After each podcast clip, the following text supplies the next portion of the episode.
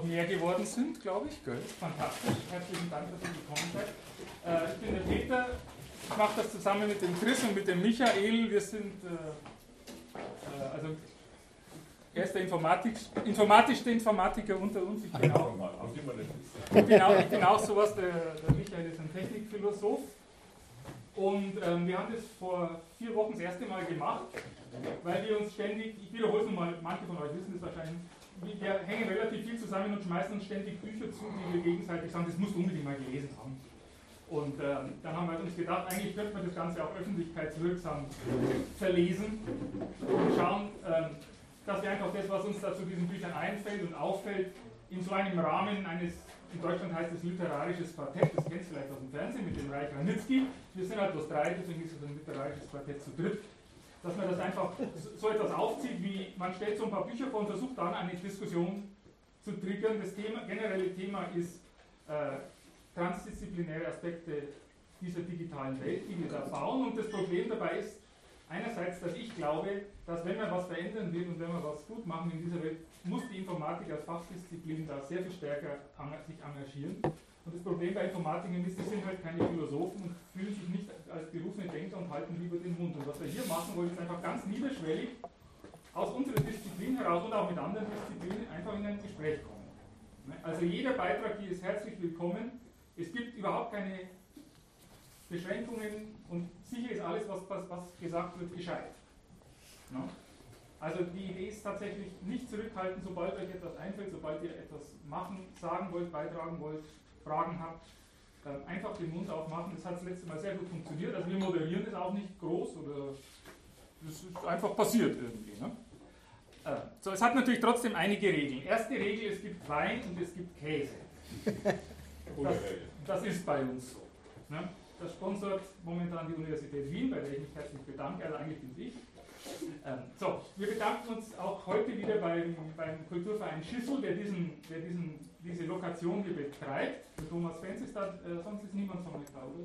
Sie jetzt, ja. ja, genau. Ja, also, ja, ja, das ist sehr nett, weil er ist ein Student, ein Informatikstudent auch und, und macht aus diesem Café momentan mit einigen anderen zusammen einen Kulturverein, der hier in Herrn Hals ein bisschen was auf die Beine stellen soll. Gut, die Bücher heute.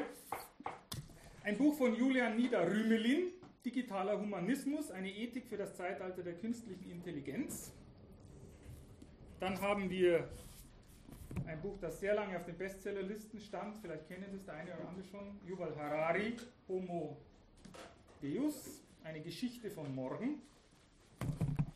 Und wir haben ein Buch von Philipp Blom, Die zerrissenen Jahre. Auch neu herausgekommen, also wir haben diesen, oder nicht? 1908? 1908. Nee, 18, ne? 18. So neu. Ich dachte, es ist relativ neu. Ja. Wurscht, ich habe den Philipp Blom angeschrieben, der lebt nämlich komischerweise in Wien, oder interessanterweise, aber er ist nicht da. Oder? niemand von euch ist Philipp Blom. Nein, ich habe ihm einfach den Mail gesagt, wenn, wenn er Lust hat, soll er vorbeikommen. Natürlich. Warum noch nicht? Äh, aber ich kenne ihn natürlich nicht. Niemand. 16. Vielleicht ist er das. Bitte? Es kommt doch jemand. Nur hereinspaziert. Sind, sind Sie Philipp Blom? Trotzdem herzlich willkommen. Ich weiß, wie er ausschaut. Ich weiß, wie er ausschaut. Gibt es ein Foto? Okay, das war die Vorrede zu dem Ganzen. Und jetzt legen wir einfach los. Das Wort hat Kollege Funk von der Technikphilosophie. Jawohl. Schönen guten Abend, Servus zu unserem zweiten Abend heute hier in dieser, naja, kreisrund bis länglich oval gestreckten Runde. Ich stelle jetzt das Buch vom Julian Niederrümelin und der Nathalie Weidenfeld kurz vor. Der Peter hat das ja vorhin erwähnt. Digitaler Humanismus heißt das Buch. Das ist 2018 erschienen, letztes Jahr. Im Piper Verlag, also das ist relativ aktuell. Das Spannende an dem Buch und warum wir das hier reingenommen haben, ist natürlich neben dem Titel Digitaler Humanismus und dem Untertitel Eine Ethik für das Zeitalter der künstlichen Intelligenz. Das schöne Bild, was vorne drauf ist, mit den Robotern, die so, ach naja, der guckt die so, so halb traurig nach unten, da kriegt man ja gleich Mitleid, nicht die armen Maschinen. Jetzt machen wir hier so eine, so eine digitale Humanität auf. Und dieses, sag ich mal, Motiv ist ja im gewissen Sinne in dem Buch Programm. Das Buch kann sich nämlich gar nicht richtig entscheiden, ob das jetzt eigentlich ein philosophisches Buch sein will oder ein, wie soll man sagen, medien- und filmwissenschaftliches Buch. Und genau dieser Spagat, der reizt dann eigentlich auch die Möglichkeiten dessen aus, was hier dargestellt wird. Und das ist meiner Meinung nach ziemlich gelungen. Also der Julian Niederrümelin ist ein Philosoph, also richtiger Professor für Philosophie in München, wie man sich das vorstellt, mit Lehrstuhl und Seminaren und vielen Publikationen. Ich hätte fast mal bei ihm promoviert. und die Nathalie Weidenfeld ist eine Medienwissenschaftlerin, die sich eben auch relativ stark mit dem Thema Film beschäftigt. Und das macht bei dem Thema unglaublich viel Sinn, weil es ja sehr viele Science-Fiction-Filme gibt in denen Roboter eine Rolle spielen. Wir hatten das letzte Mal ja zum Beispiel den Isaac, den Isaac Asimov, iRobot, also diese Erzählungssammlung, diese Sammlung von Kurzgeschichten, das kommt ja aus der Literatur aus den 1940er Jahren, das ist dann später 2004 verfilmt worden, in einem Film mit Will Smith in der Hauptrolle. Und unter anderem der Film wird ja, ja auch besprochen, dargestellt, viele andere Filme aber auch. Und dieses Buch, das zahlt sozusagen damit auch einen direkten Tribut an die Tatsache, dass vieles, was wir über Roboter über Digitalisierung, über Maschinendenken in der Science Fiction eigentlich schon mal so erprobt wurde. Also das ist wie so ein Science Fiction Think Tanking, was wir seit über 100 Jahren betreiben. Man kann das sogar noch weiter zurückprojizieren. Ja, also mit Charbeck zum Beispiel dieses ähm, RUR, wie das abgekürzt wird, dieses Theaterspiel von 1920. Ähm, da kommen wir vielleicht nachher nochmal drauf zu sprechen. Das ist ja eine Epoche, die auch in einem anderen Buch, das wir heute besprechen oder vorstellen wollen, die da eine wichtige Rolle spielt. Und da wird relativ viel schon Literatur, im Theater, aber dann auch im Film natürlich. Fritz Lang Metropolis in den 20er Jahren im Stummfilm, später dann natürlich in sehr komplexen, digital auch nachproduzierten Filmen dann der Gegenwart und Fernsehserien eigentlich schon ausprobiert. Ne, wie können solche Maschinen aussehen? Wie können wir die benennen? Also was ist ein Roboter, was ist ein Android, was ist ein Golem, was ist ein Cyborg und so weiter und so fort. Also damit sind auch viele Begrifflichkeiten verbunden, die man der Bildgewaltig schon mal vorführen kann. Und dahinter stecken aber auch ganz viele tiefgreifende philosophische Fragen. Und in dem Buch wird es eine Reise sozusagen unternommen. In insgesamt, wie viel sind es? In insgesamt ja, 20. Also insofern auch gut harmonisch abgestimmt. Vier Hände voll, wenn man so will. Also zwei Autoren. Zwei okay. fünf. Keine Zweierpotenz. Ne? Schade, aber immerhin.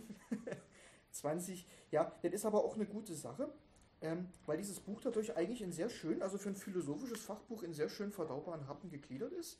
Und da werden verschiedene Filme vorgestellt, Handlungen, Handlungsszenen nacherzählt.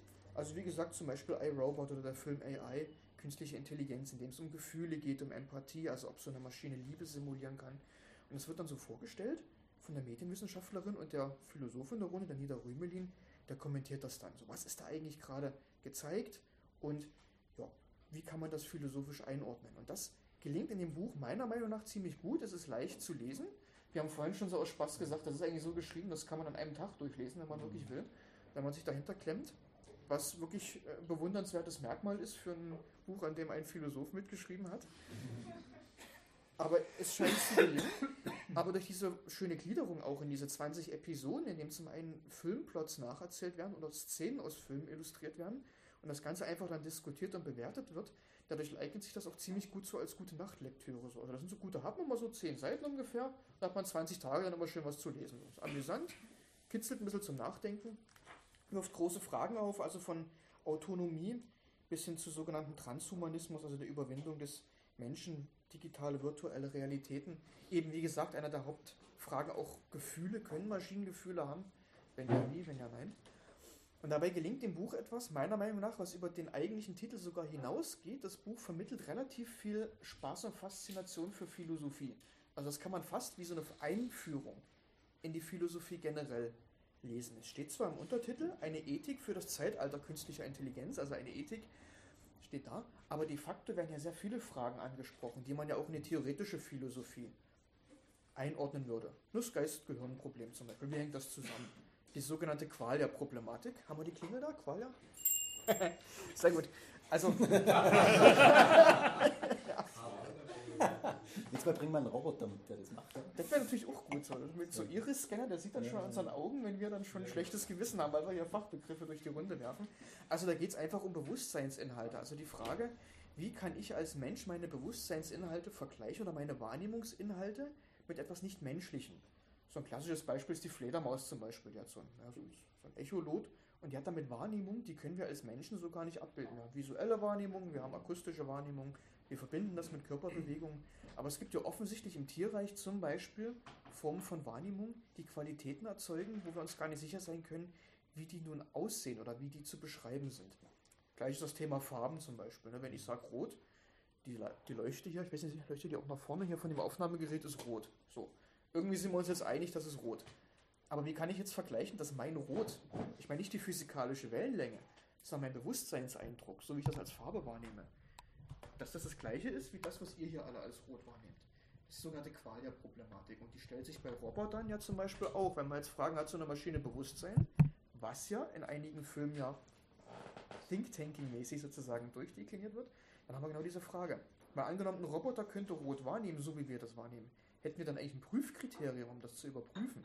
Das wäre richtig schwierig, weil wir selbst im menschlichen Alltag das nur schwer überprüfen können. Wir können uns darauf einigen, dass wir das Licht rot nennen. Da können wir sprachlichen Konsens erzeugen, aber so richtig in die Köpfe sozusagen von anderen Menschen können wir nur sehr, sehr schwer reinschauen. Wir können Hirnströme messen, aber diese Wahrnehmungsqualität, die bleibt dem dann doch eigentlich entzogen. Das ist zum Beispiel die Qualia-Problematik. Klassisches Problem aus der theoretischen Philosophie. Wird hier zum Beispiel auch angesprochen. Darüber hinaus viele andere Begriffe, die klingeltauglich wären. Ich wiederhole jetzt nicht, um den Herrn mit der Klingel etwas zu schonen. Wie zum Beispiel der Begriff Anthropomorphismus. genau, wunderbar. Ähm, ganz einfach, ähm, wenn es um Roboter geht, das sieht man hier an dem Bild, diese Maschinen, also das ist so eine, ja, eine Skizze, wie die aussehen könnten. Wir sehen, aha, die gucken so nach unten, so ein bisschen traurig, irgendwie wirkt das so gesenkter Kopf. Das ist ein klassischer Anthropomorphismus, also eine Menschenform, wenn man das übersetzt. Menschen geformt, vom Menschen geformt, für Menschen geformt oder menschlich geformt. In dem Fall würde man sagen, menschlich geformt. Die haben einen Kopf, die haben Arme und Beine, sind als Maschinen zwar zu erkennen, aber die simulieren, die imitieren sozusagen eine gewisse Mimik und Gestik. Mit dem hängenden Kopf und mit den großen Kulleraugen, ich weiß man das sieht. Das ist ganz typisch, wie man das auch im Film macht. Das sind klassische Anthropomorphismen. Also da ist etwas so geformt, als ob es menschlich wäre. Was ja nicht heißt, dass es menschlich ist. Aber das gaukelt uns das eben vor. Und das funktioniert in Filmen sehr gut und davon leben eigentlich auch relativ viele Science-Fiction-Filme. Von solchen Anthropomorphismen. Die werden ja, die Filme werden sehr langweilig, wenn das völlig abstrakte Wesen wären, die man anguckt und denkt, was ist das? Das ist ein Kunstwerk von Picasso, wo man nicht weiß, ist das jetzt eine Nase oder ein Ohr oder ein schiefes Auge oder irgendwas kubistisches, sondern damit wird ja ganz bewusst gearbeitet. Also dass da sozusagen Schemen dann umgesetzt werden, die uns emotional ansprechen. So, da haben wir den Begriff auch geklärt. Lange Rede, kurzer Sinn. Meiner Meinung nach ein gelungenes, empfehlenswertes Buch, schafft einen tollen Spagat zwischen Medienwissenschaft und zwischen Philosophie. Es ist mehr als nur eine Ethik für das Zeitalter der künstlichen Intelligenz. Es ist meiner Meinung nach auch tauglich als eine Einführung in die Philosophie, weil viele Fragen aufgeworfen werden. Jetzt kann man kritisch natürlich einwenden, okay, das ist vielleicht auch ein möglicher Schwachpunkt des Buches, dass es eigentlich durch den Untertitel was vorgibt, was es so gar nicht einlöst. Also eine richtige Ethik in dem Sinne steckt, steckt ja gar nicht drin.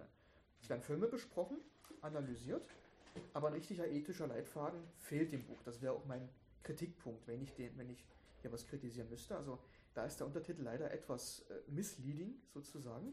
Dafür bietet das Buch eine ganze Menge weiteres und diese Erzählung oder diese Episoden, wenn man so will, diese 20 Unterkapitel, die werden zusammengehalten durch so einen roten Faden, nämlich, dass die beiden Autoren, also die Autorin und der Autor, dass die beiden einfach auch so einen Gegenentwurf vorlegen wollen. Die wollen zur Rationalisierung der Diskussion beitragen. Das ist nicht alles Science Fiction und es ist ein Gegenentwurf zu relativ vielen, ähm, darauf werden wir vielleicht nachher noch bei einem anderen Buch zu sprechen kommen, zu relativ vielen, naja, rational schwer nachvollziehbaren Spekulationen über Transhumanismus, über Unsterblichkeit und so weiter. Und hier wird gesagt, naja, das holen wir mal wieder auf den Boden der Tatsachen zurück. Das sind Maschinen, Punkt. Und wir sind Menschen. Und diese Maschinen können natürlich eine ganze Menge. Aber wir sollten jetzt nicht so tun, bloß weil die menschlich aussehen, dass diese Geräte jetzt besser wären als wir oder uns so ohne weiteres überwinden könnten. Das ist so die Grundmessage, mal ganz einfach gesagt. Und damit schreiben die beiden Autoren, die Autorin, der Autor auch gegen diese sogenannte Silicon Valley-Ideologie an, also gegen bestimmte, naja, technische Spekulationen und Versprechen, die da von einigen Unternehmen und Visionären ähm, vornehmlich in den USA geäußert werden. Das wird ja auch ganz klar rausgestellt, also das wird nicht als Mogelpackung verkauft, da wird auch ganz klar gesagt, das ist ein Alternativentwurf, der auch zur Rationalisierung der Diskussion beiträgt. Gelingt super, denn es wird Science Fiction vorgenommen, etwas, was sehr irrational sein kann, kann Geschichte sein, Erzählung, Spinnerei, und wird hier dann aber in Beziehung gesetzt zu bekannten, etablierten Theorien und Begriffen. Und das ist spannend und meiner Meinung nach hochlesenswert und sehr aktuell Und das gelingt einfach dadurch, dass man nicht nur Roboter als Beispiel hat, sondern eben auch noch diese Filme. Und vielleicht hieß der eine oder andere hier auch was über einen Film, den er noch nicht gesehen hat. Und dann ist es gleich auch noch spannend, sich die entsprechenden Filme mal anzusehen, die man noch nicht kennt. So, das wäre jetzt meine, meine einführende Überlegung zu dem Buch. Mhm. Insgesamt finde ich es toll und kann es empfehlen. Gibt ein anderes Buch im, im Trio heute, wo ich anderer Meinung bin. Also ich bin nicht immer nur für alle Also ich Bücher. bin auch anderer Meinung. Super. Gut, dann fangen wir an. Ja? Nein, nein, also ich, ich muss sagen, es, stimmt, ich habe es nicht, ich hab's nicht so wahrgenommen, es stimmt schon. Das ist eine, eine, Einführung in allgemeine Philosophie äh, anhand unserer heutigen Probleme. Ja. Ein Teil Aus- unserer aus- heutigen aus Probleme. diesem Ding. Aber ich finde erstens keine Antwort. Also ich, das ist, also es stimmt auch der Titel nicht. Da steht digitaler Humanismus, aber ich lese das und ich weiß nachher immer noch nicht, was das sein soll, Mhm. weil alles, was immer passiert aus meiner Sicht, vielleicht, aber korrigiere mich, ne, Ja, ja. ist, dass er sagt, naja, also digitaler Humanismus ist eben nicht euphorisch. Er ist nicht, er glaubt nicht an starke KI, er glaubt nicht das und nicht das und er ist irgendwo in der Mitte irgendwas, aber was er ist, bleibt mir unklar und ins, speziell wieder aus jetzt eben aus Informatiker-Sicht, wir wollen ja irgendwie, also ich wüsste jetzt nicht, was ich anders machen sollte, wenn ich das hier gelesen habe. Ne? Ähm, an einer Stelle wird er technisch, da geht er auf Kurt Gödel ein. Aber keine starke KI bauen. Bitte? Keine starke Ja, das weiß ich so auch. Und, sein, und Argument gegen eine starke KI ist, dass, dass, äh, dass er Gödel und sein Unvollständigkeits... Ich weiß nicht, ist das bekannt? Das ist so ein... Äh, ein, ein bitte? Also Kurt, Kurt, Kannst du Kurt, den Gödel kurz erklären, bitte? Vorrechnen. Kurt, Kurt, Kurt Gödel ist ein, ein, Wiener, ein, ein Wiener Genie gewesen, muss man wirklich sagen. Er hat gelebt direkt im, im, in, dem, in dem Haus neben der Fakultät für Informatik, also an dem, in dem Eckhaus hat er als Student gelebt. Ähm, der sich, ein Logiker, der sich äh, beschäftigt hat mit der Frage von Beweisbarkeit und der hat äh, die Grundfesten der Mathematik im 20. Jahrhundert, Anfang des 20. Jahrhunderts massiv erschüttert, ähm, weil er zeigen konnte, ich bin jetzt auch kein Spezialist, muss ich zugeben, das ist, das ist ziemlich kompliziert, aber er, er konnte im Wesentlichen zeigen, dass wenn ein Aussagesystem hinreichend mächtig ist, dass man überhaupt was damit anfangen kann, zum Beispiel zählen kann, dass es dann in so einem System wahre Aussagen geben kann, die man trotzdem nicht beweisen kann. Und die Mathematik denkt immer, okay, also wenn man einen Satz, ein Theorem hat, Satz von Pythagoras, der stimmt und das kann ich aber auch zeigen. Ne? Oder halt, es stimmt nicht, keine Ahnung, äh, anderes, ja, äh, großer Fermatscher Satz, ne? ist halt nicht, dann zeigt man halt, dass es nicht stimmt. So. Äh, und was der Gödel gezeigt hat, ist einfach, dass, dass, dass das so nicht ist, sondern dass es tatsächlich zwar komplizierte, aber doch relevante Fragestellungen gibt, die man einfach nicht entscheiden kann. Und der, der, in diesem Buch wird das dann hergenommen als Beweis dafür, dass offensichtlich das menschliche Gehirn eh a priori schon komplexer ist, als überhaupt ein Algorithmus das darstellen kann. Und damit ist der Fall starke KI schon erledigt. Das kann es gar nie geben. Ich habe mir dann nur gedacht, wenn es so einfach ist, dann wird man überhaupt nicht mehr drüber reden. Ne? Und ähm, also da müsste man mal sich genauer Gedanken machen, wo, da, wo wirklich der Haken liegt. Aber mir war das an der Stelle zum Beispiel, wo es dann mal wirklich technisch wird, ein bisschen zu einfach. Ne? Also so ungefähr ist das mit dem Ködel und deswegen ist das alles, ist es eh Mist und wir brauchen gar nicht mehr drüber reden. Und damit ist der Fall starke KI für ihn erledigt. Naja.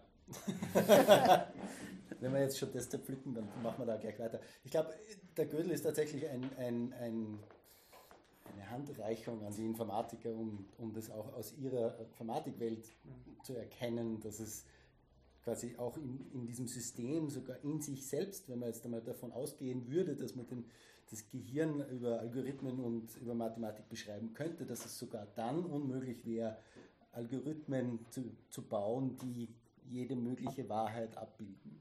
Dafür verwendet er den Gödel.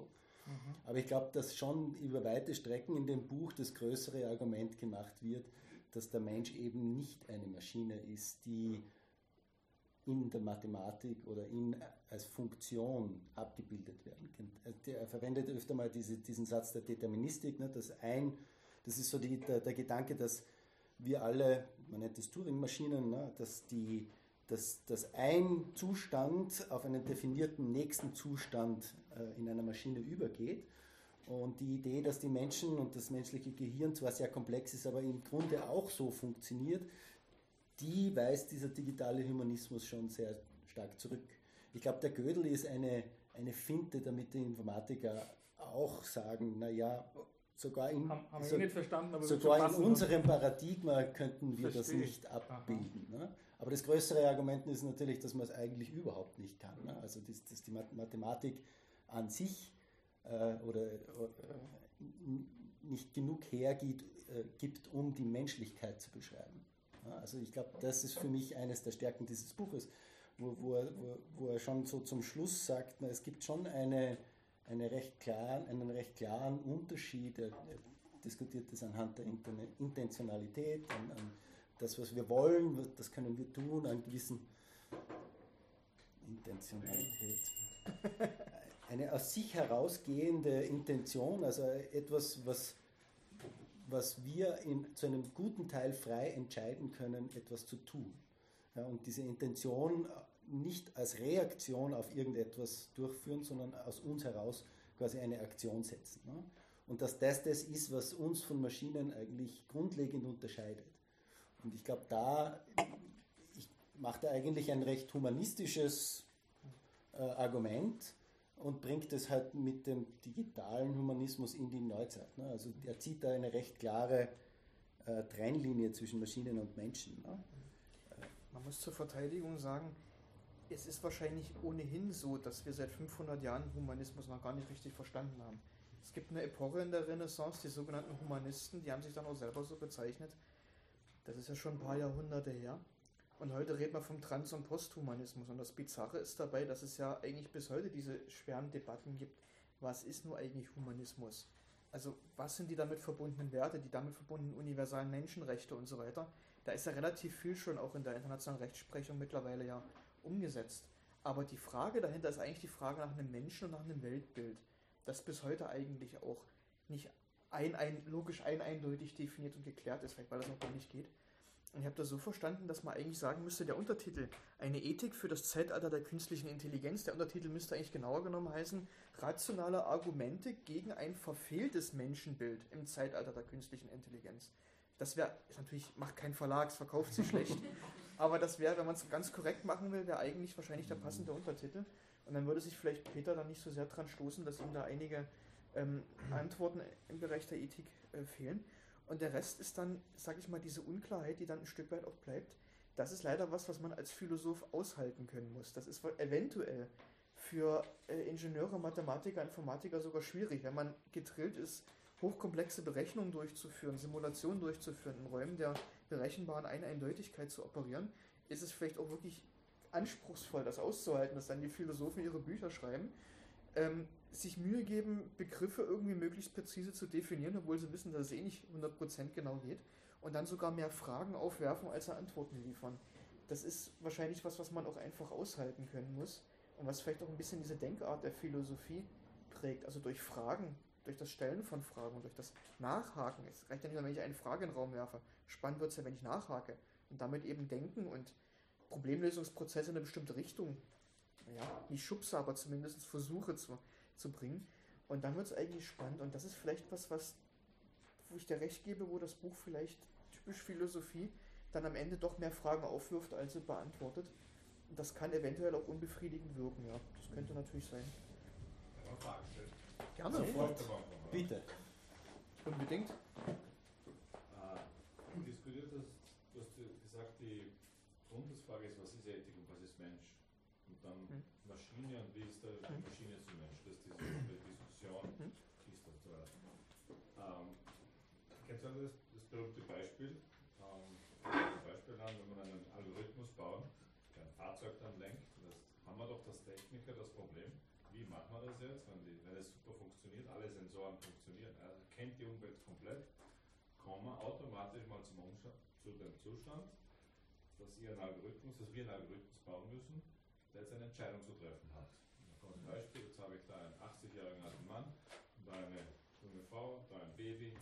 Wen fahren wir nieder? Wir wissen, das ist tot. Ich muss Entscheidung treffen.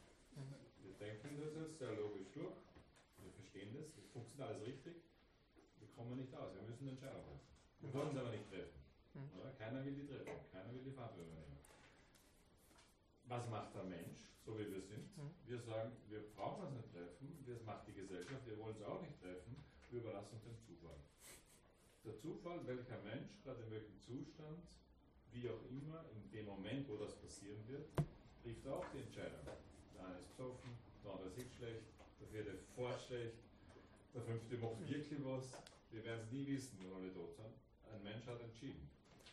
Äh, es ist natürlich spannend, das heißt, beim Menschen akzeptieren wir eigentlich, die Entscheidungsfindung muss nicht ähm, deterministisch sein. Es ist Zufall, es ist irgendwas. Kann ein Schicksal sein. Mhm.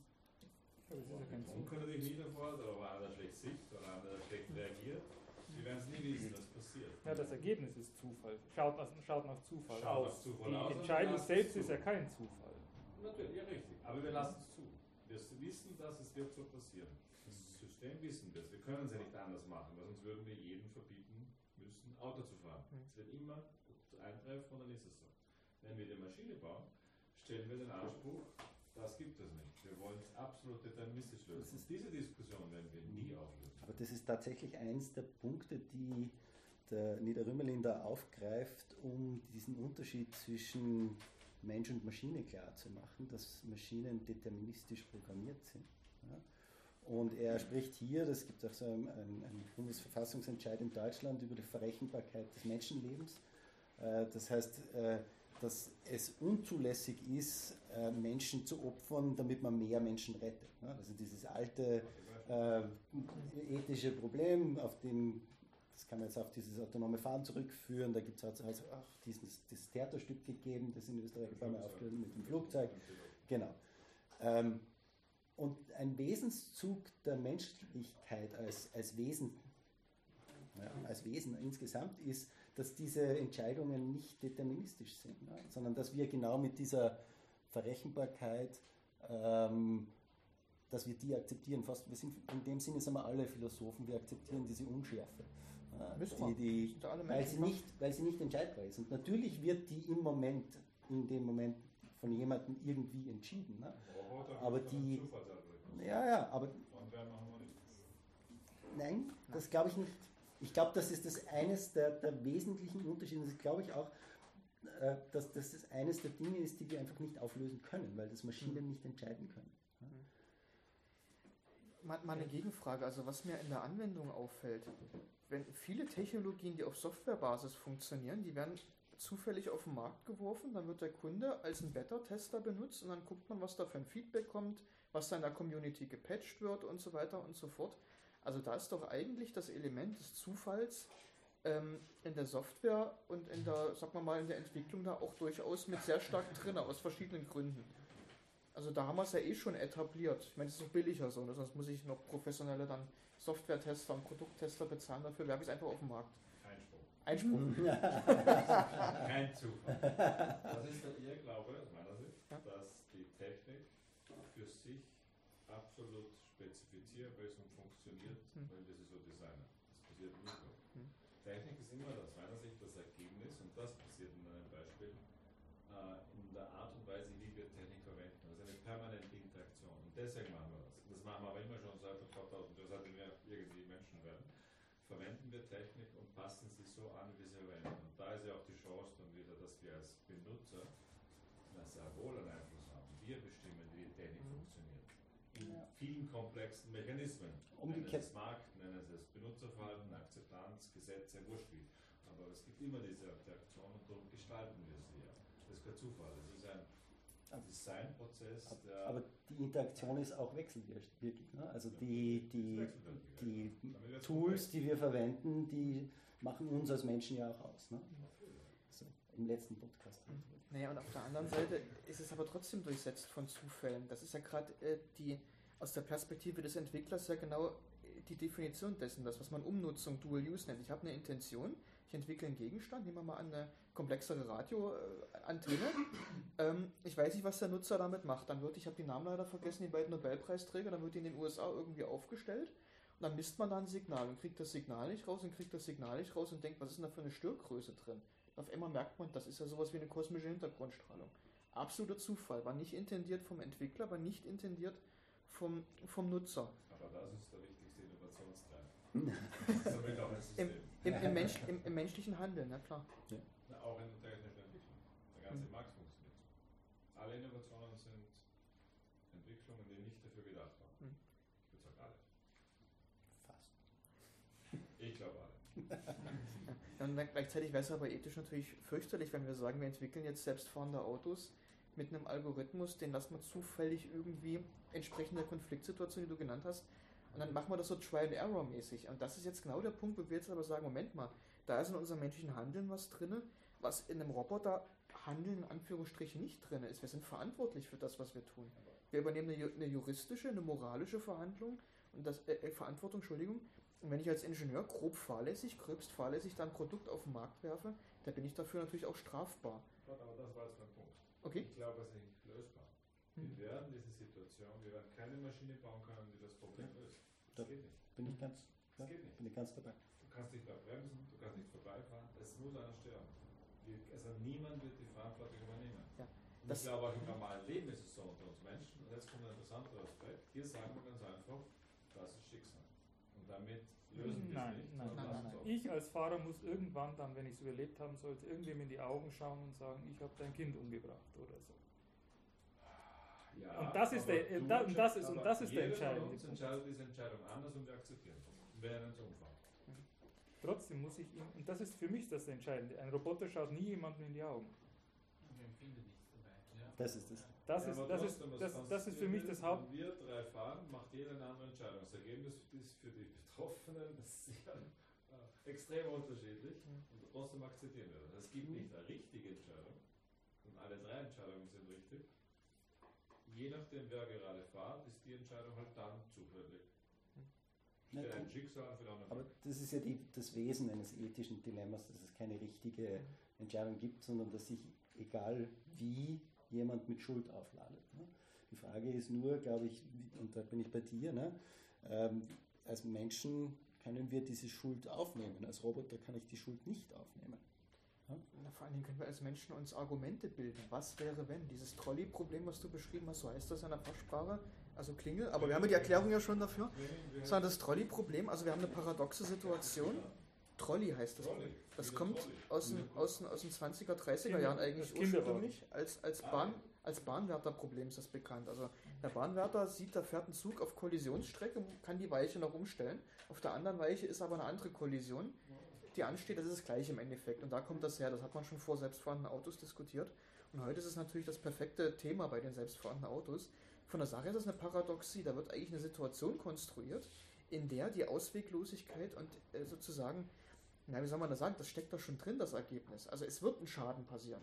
Das, ist da, steckt schon drin in der Definition von diesem Paradoxen. Das ist wie Zenon und die Schildkröte. Das ist einfach eine Paradoxie, die fordert unser Denken raus, führt uns in eine logische Aporie, also einen unauflösbaren Widerspruch. Genau, ich bin ein bisschen sein Handgelenk schon, damit die Klingel hier nicht komplett durchbrennt. Und ähm, also ein unauflösbarer Widerspruch, eine, eine Aporie. Und in diesen Widersprüchen bewegen wir uns jetzt. Und das wirklich Spannende dabei ist gar nicht, wie wir das auflösen. Wahrscheinlich können wir es nicht auflösen. Einer wird Schuld haben, Zufall, wie auch immer. Aber wir können jetzt argumentieren. Was wären denn eigentlich jetzt mal Gründe? Wir können jetzt Think tanken sozusagen. Wie ließe sich das denn irgendwie argumentativ einordnen? Wären die Handlungsfolgen stärker zu beachten, wenn es sich da um das Schwangere geht und das Potenzial des werdenden Lebens auch mit vernichtet wird? Sagen wir jetzt, okay, das, ich meine, furchtbar sowas zu sagen, aber das, das Leben von einer, von einer Rentnerin ist weniger wert, weil die hat das schon hinter sich und schon äh, ihre Kinder in die Welt gesetzt und so weiter. Da kann man jetzt sich alles Mögliche ausspinnen. Und das ist eigentlich das Spannende, dass man gezwungen ist, jetzt die Argumentationsketten dafür zu bilden. Und ich glaube, das ist was, was uns Menschen sehr fordert und was wir wahrscheinlich auch besser können als Roboter und was eigentlich das Menschliche dann auch ausmacht. Dass wir versuchen mit Kopf und Verstand und Herz und Gefühl dann irgendwie das Ganze, naja, soweit wir es können, halt irgendwie äh, rational aufzulösen. Aber jeder für sich, als Gesellschaft nicht.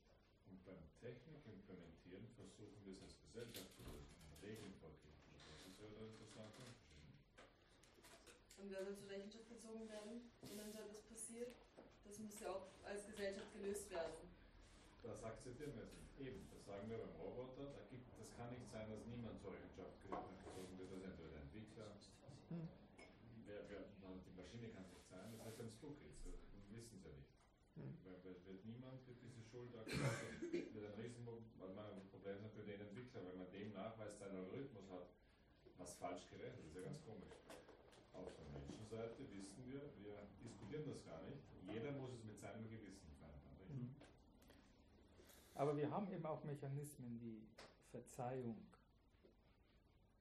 wie ich erkläre, was da passiert ist. Ich tröste jemanden. Das sind lauter Dinge, die ich dann als Akteur, selbst wenn ich schuldig geworden bin, machen kann.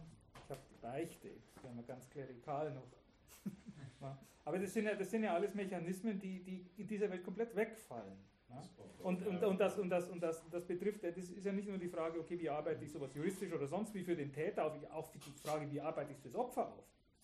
Ne? Was nützt, es, was nützt es einem Menschen, der jetzt in Äthiopien abgestürzt ist, dass, dass er versteht, okay, da ist ein Sensorproblem und die Maschine und was weiß ich und so. Äh, Er bleibt, er, er bleibt einfach völlig allein. Er, er hat da ein, ein System, und selbst wenn das alles so gelöst, so, also objektiv von den Parametern her nicht anders ausschaut, als, als eine menschliche Entscheidung statistisch gesehen auch ausgeschaut hätte, ne, die, die sind dann da und, und haben niemanden, der, der, sie, der sie in den Arm nimmt. Außer Pepper. Ne, Und, und das, das, das, das ist Aber das führt uns ja genau zu diesem Problem des Humanismus. Was ist Humanismus und was ist die Maschine? Ne? Hm. Und Ja, Äh, dass der Humanismus auch nicht nur schöne Dinge hervorbringt. Das haben wir auch in den anderen Das sehen wir noch im Büchern, anderen? Buch dann. Bitte? Da müsste man Zufall sagen. Zufall. Ich glaube, es ist nicht dann so erklären, einfach. so, das war Schicksal. Hm. Da kann er es verstehen. Na, Einen technischen Fehler verstehen ist mühsam. Ein, man muss eine Entscheidung treffen, das kann man vielleicht verstehen. Als Betroffener. Das wäre das Verzeihen-Äquivalent wie der Algorithmus war so, Zufall. So, dein Kind getroffen. Warte. ich glaube nicht. Was sagt denn der Harari dazu, Peter? Ja genau, schreibt da noch mal, wie man das jetzt ethisch lösen soll. Dilemma. Entscheidungsdilemma. Gibt es noch Fahrer? Ist lustig, dass wir das, wir sind letztes Mal nämlich auch schon an dem Trolley-Problem ein paar Schleifen gelaufen. äh, und ich weiß, dass das so eins ist, wo man sich immer tiefer eingräbt und äh, Ja, das Trolley-Problem zeigt was, was. Ähm, nicht weitergraben. okay. Ich meine, der, ich mein, der Harari löst das ganz einfach, indem er sagt, naja, der Mensch ist eher ein Algorithmus. Ja, das ist, was er behauptet. Das, das hinterfragt er überhaupt nicht und das wiederholt er. Emotionen sind Algorithmen. Hm. Also er ist ein extrem, er hat einen extrem mechanistischen Ansatz. Für den, für den sind, sind äh, Aber wenn er ein Algorithmus ist, dann kann man den auch nachbauen. ja, ja, Und das ist kein Problem, das mit nachbauen. natürlich, ja, ja, ja, ja. Also für, für ihn ist das, und das ist ein bisschen, also an der Stelle macht er sich ein bisschen einfach. Ich meine, ähm, also es, er behandelt eben auch das Thema Humanismus, nicht unbedingt Digitalhumanismus, sondern das ist ein Buch, ähm, das ist eigentlich eine erweiterte Fassung, glaube ich, von einem anderen Buch, das er geschrieben hat. Das andere Buch hieß Eine kurze Geschichte der Menschheit. Also der Anspruch ist relativ niedrig. Und hier schreibt er dann dieses Buch dann noch fort in die, in die, in die Zukunft. Deswegen ist es auch ein bisschen dicker geworden. Deswegen ist es ein bisschen dicker geworden. Das andere habe ich bloß als Taschenbuch, ich habe es nicht verglichen. Und ähm, was, er, was er, also es ist wirklich ein Buch, das irgendwie so den Anspruch hat, ich gebe Antworten auf alles. Und äh, seine, seine Hauptthese ist, äh, dass, er, dass er mal versucht zu identifizieren, was denn unser Zeitalter eigentlich auszeichnet. Und er macht es fest an großen Problemen, die da früher in der Menschheitsgeschichte hießen Hunger, Krankheit und Krieg. Krieg.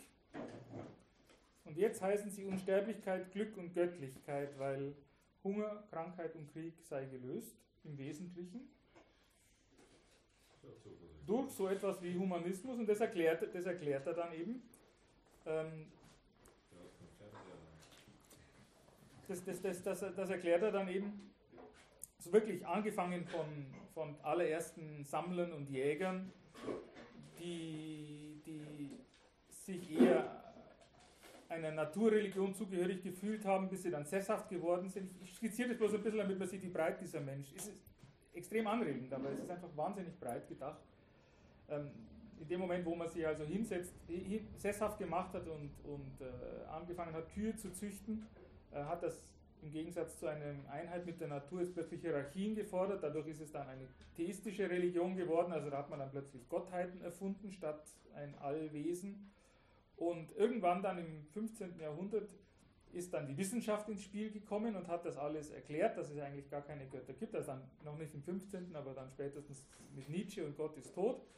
Und ähm, da hat sich diese, diese Religion dann gewandelt in etwas, was er Humanismus nennt. Also für ihn ist Humanismus eine Religion im Wesentlichen. Ähm, von der es drei Ausprägungen gibt. Es gibt den liberalen Humanismus, das ist der, der an den individuellen Menschen glaubt, an die Freiheit des Menschen glaubt. Es gibt den Kommunisten, kommunistischen Humanismus, das ist der, der ins Kollektiv glaubt. Also der einzelne Mensch ist nichts, aber das Kollektiv ist alles. Und es gibt einen evolutionären Humanismus, der an den Konflikt als zentrale Kategorie glaubt und halt im Sinn von Darwin und äh, Survival of the Fittest äh, im Wesentlichen die, die menschliche Entwicklung einfach auf, auf, auf äh, das Ausfechten von Konflikten zurückführt. Und ähm,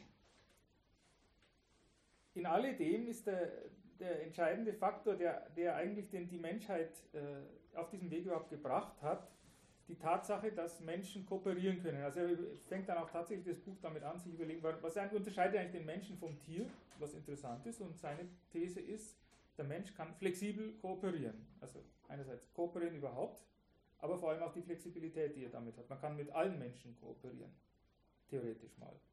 Und Tiere tun das eben nicht. Und das ist also für ihn das entscheidende, der entscheidende Unterschied, dass es also äh, zu den üblichen Kategorien Subjektivität und Objektivität, also ein Leben in mir, was Tiere seiner Meinung nach auch haben, und ein Leben, das halt Realität ist, der Tisch, gibt es für den Menschen noch eine dritte Kategorie, die Intersubjektivität, dass also Menschen eben miteinander, miteinander gemeinsam zum Beispiel Geschichten haben. Eine Religion ist eine Geschichte. Sind, da gibt es Mythen, solche Dinge, die einfach zwischen Subjekten eine, gemein, eine, eine, eine, eine Ordnung schaffen. So, ähm, und nachdem er mal dann bei diesen drei äh, möglichen Humanismen angekommen ist, Liberalismus, Sozialismus und äh, evolutionärer Humanismus, sieht er, sagt er dann, dass eigentlich das ganze 20. Jahrhundert, und da, da treffen wir uns wahrscheinlich sogar ein bisschen damit, also alles, was zwischen 1914 und 1989 passiert, ist eigentlich ein großer Krieg war. Der halt dann so kleinere Unterkriege hatte, wie den Ersten Weltkrieg und den Zweiten Weltkrieg und dann irgendwie den Fall der Mauer und Kalter Krieg und alles mögliche. Aber das ist für ihn tatsächlich eine große Einheit, wo im Wesentlichen diese drei Ausprägungen einer der neuen Religion, nämlich dieser humanistischen Religion, halt es ausgefochten haben und offensichtlich das, die, die, liberale Version hat gewonnen. Also Marktwirtschaft und, und äh, Individuum und Freiheit und, und äh, aber das sei eigentlich dieses ganze Jahrhundert ein Religionskrieg geworden, geblieben, aus dem heute keine ernsthafte Alternative zum liberalen, zur liberalen Version mehr übrig geblieben ist. Darüber kann man natürlich auch reden. Also er spricht dann schon von China und von, von vom Islam, aber für ihn sind das alles kleine Störfeuer. Also die Welt ist für ihn relativ in Ordnung jetzt. Marktwirtschaft hat gewonnen und, und äh, dieser Humanismus ist eben der Versuch, jetzt, nachdem er Hunger, Krankheit, Krieg überwunden hat, jetzt Unsterblichkeit, Glück und Göttlichkeit zu realisieren. Das sind die Ideale dieses Humanismus. Und ähm, er argumentiert dann, dass das Problem bei dem Ganzen ist, dass in dem Moment, wo man jetzt ernsthaft versucht, das, zu, das tatsächlich zu machen, äh, man in, dies, in eine posthumanistische Phase gerät. Also man macht sich eigentlich selbst wieder kaputt, man, weil, weil äh, die Entwicklung dahin gehen wird, dass das eben neue, wie soll ich jetzt das sagen, Konstrukte werden, neue, neue, neue Mischungen werden müssen zwischen Wissenschaft und daraus folgender Technologie und dem, was halt die Menschen eigentlich sind. Aber der Mensch allein wird natürlich nie unsterblich werden, das ist klar, sondern um unsterblich zu werden, muss er sich der Technologie bedienen. Äh, Göttlichkeit, also die Idee, allmächtig zu werden und sich dann nur noch zurückzulehnen und alles laufen zu lassen, das wird auch nur mit The Technologie funktionieren. Und, ähm, Nur Speicher. bitte? Wenn unendliche Speicherfähigkeit gegeben ist, das. Ja, aber Rahmenbedingungen. Jedenfalls, jedenfalls das, das führt also im Wesentlichen zu, zu so posthumanistischen Technologien, die, das, die den Humanismus dann eigentlich wieder abschaffen. Was dann verschiedene Konsequenzen haben wird. Einerseits, das ist für ihn auch eine zentrale These, ist, dass ähm, der Mensch Macht bekommen kann, nur indem er den Anspruch auf Sinn aufgibt. Also das sind für ihn zwei entgegengesetzte Dinge. Und in der, erläutern? bitte? Na, in, ein, in, einem, in, einem, äh, in einem humanistischen in einer humanistischen Welt glauben wir an den Menschen und glauben wir, dass, de, dass das menschliche Dasein einen Sinn hat. Und in dem Moment, wo ich aber allmächtig werden will, muss ich diesen Sinn aufgeben. Das ist seine These. Ähm, Frage hat also nichts mehr mit Roboter zu tun. Technik. Das, hat, das hat nichts mit Roboter zu das, tun. das, wo dort, das, was da spannend ist, glaube ich, und da geht er manchmal ja drauf ein zumindest, äh, ist das, wenn man das mit Tieren vergleicht, ne? dass wir jetzt ähm, äh, die Tiere, von, von uns von den Tieren so weit absetzen, dass wir jetzt der Meinung sind, okay, wir können Tiere züchten für unsere Ernährung und ähm, Tiere, weil sie äh, leiden, kann man einschläfern und das ist ganz normal und das, bei uns im Altersheim wird das irgendwie nicht so gern gesehen werden. Ähm, und dass es da eine ganz klare Trennlinie gibt. Ne?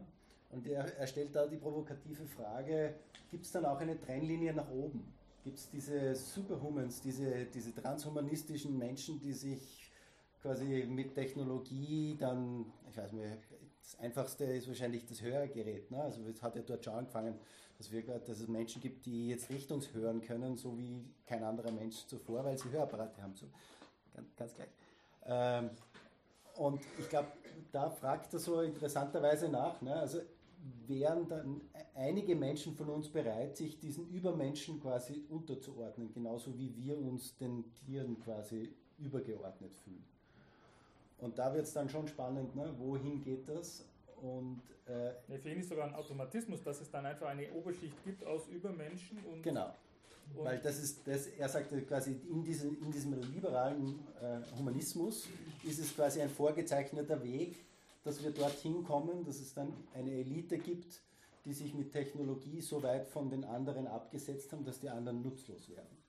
Für den Rest bleiben Drogen und Computerspiele. Das ist also tatsächlich. Genau, im besten Fall eigentlich, besten weil, es, Fall. weil das wird- habe ich auch ganz interessant gefunden. Er, hat, er spannt dort nämlich eigentlich auch den Bogen zu dem. Zu, zu welcher Gruppe wollen wir gehören eigentlich? Zu? Was das? Äh, meine Entscheidung ist klar. Na, aber er, er, er spannt da nämlich so ein bisschen den Bogen zu diesem evolutionären Humanismus und zu der Idee des Rassenwahns und, den Nazis, ne, die ja auch irgendwie so gedacht haben, der Übermensch existiert. Und die haben halt als Technologie haben sie äh, die natürliche, äh, das äh, natürliche Züchten des Übermenschen äh, äh, an, an das haben sie geglaubt. Ne? Also ich weiß nicht, wie viele Millionen Deutsche kastriert worden sind, weil sie nicht den Idealen des, der Rassennormen entsprochen haben. Äh, Und das war ja auch schlussendlich eigentlich nur eine Technologie, um den Übermenschen zu züchten. Ne? Und genauso sehen wir das jetzt auch ein bisschen in diesem Transhumanismus, ne? wo diese Idee herrscht, dass wir diesen Übermenschen mit Technologie äh, zustande bringen und den Rest dann einfach nicht mehr brauchen. Und die Nazis haben beschlossen, den Rest zu vergasen. Äh, was die Transhumanisten dann machen, weiß man nicht. Im besten Fall Computerspiele und Rotwein, ja. Aber, diese Frage stellt sich auch jetzt, oder? Also es ist nicht unbedingt durch ähm, jetzt kybernetische Technologie gegeben, die dann den Körper des Menschen versteckt, äh, verstärkt, sondern es kommt äh, stark auf Bildung an und auf Geld. Ich zum Beispiel kann alles Mögliche werden und wissen und jemand irgendwo in einem Dorf in Afrika oder Asien aufgewachsen ist, der stirbt vielleicht mit 15 an AIDS oder an Malaria. Und ähm, es wird ihm niemand helfen, weil aus unserer Sicht, wo wir das verhindern könnten, ist er nicht wichtig genug. A- ab- Es ist absolut so, dass, es- dass, dass, es diese, dass diese unterschiedlichen Voraussetzungen, die wir jetzt als Menschen haben, dass, dass es die jetzt schon gibt. Ne? Die Frage ist, was, was wir als Menschheit für einen Zukunftsentwurf haben. Ne? Also zumindest ähm, natürlich eine neoliberale Welt äh, und, und, und Ökonomie würde jetzt auch sagen, dass wir nicht alle gleich sind ja? und dass es ein paar erfolgreiche Staaten gibt und ein paar weniger erfolgreiche Staaten und dass sich das natürlich auch bedingt. Aber das, was da, da, da, die, die neoliberale Ökonomie halt auch sagt, ist, dass sie, und da hat der Harari nicht ganz unrecht, ist, dass sie sehr erfolgreich war, dass sie auch auf der ganzen Welt Menschen aus der Armut gehoben hat. Also nicht gleich stark, aber als gesamtes Modell war er nicht ganz unerfolgreich im Sinne von Kindlichkeit, äh, Kindersterblichkeit, äh, ähm, Lebenserwartung, Hungersnöte. Das, das ist alles nicht ganz falsch und da, da hat der, der, dieser Liberalismus, dieser liberale Humanismus schon was beigetragen. Aber natürlich ist es eine ungerechte Welt. Ne? Aber die Frage ist jetzt, wenn wir, wenn wir an Techn uns an Technologie jetzt orientieren, was ist das für ein, für ein, für ein großer, äh, für, ein großes Menschheitsverständnis für die Zukunft, ne? dass wir dann ganz gezielt sagen, es gibt Übermenschen und es gibt den Rest. Ne? Also eine, eine klare Trennlinie zu ziehen. Das ist schon einmal ein Unterschied, glaube ich, zu dem, dass ein System einfach unfair ist. Also du, Ja, das ist jetzt äh, vielleicht ein etwas technisches Argument, aber scharfen Trennlinien zwischen Tier und Mensch, also es stimmt nicht so ganz in Bezug auf Kooperation, weil ich bin mir nicht sicher, ob er überhaupt mal ein verhaltensbiologisches Buch in die Hand genommen hat, aber, Ja, ja, richtig. aber, aber Kooperation gibt es schon bei Bienen und Insekten, wie Ameisenstaaten und so etwas, geschweige denn von Säugetierverhalten. Ja, nein, das über Ameisen schreibst du sogar, ne? Bitte? Über Ameisen Ja, schreibst du ja, sogar. ja, nein, das ist ein Argument, das sei, das sei eben nicht flexibel. Das, also tatsächlich, legt Wert auf Das ein. würde ich in Bezug auf Insekten vielleicht bejahen, aber in Bezug auf äh, Säugetierverhalten ist es definitiv debattierbar, vor allem wenn ich mir Delfine anschaue, wie flexibel die sind. Ja, ja. also man kann vielleicht einen, graduelle, einen graduellen Unterschied vielleicht treffen, ja, aber keine scharfe Trennlinie in Bezug auf diese, äh, dieses Kriterium. Ich möchte das nochmal wirklich betonen, was du gesagt hast. Man hat die ganze Zeit das Gefühl, der hat nie ein biologisches Buch Ja. in der Hand gehabt. Er ist Historiker von der Ausbildung her, hat sich mal was über die starke KI-These angelesen und schreibt jetzt ein Riesenbuch, in dem er, wo man sich eigentlich permanent denkt, Schuster, bleib bei deinen Leid. Ein Riesenbuch ist ein großes Buch.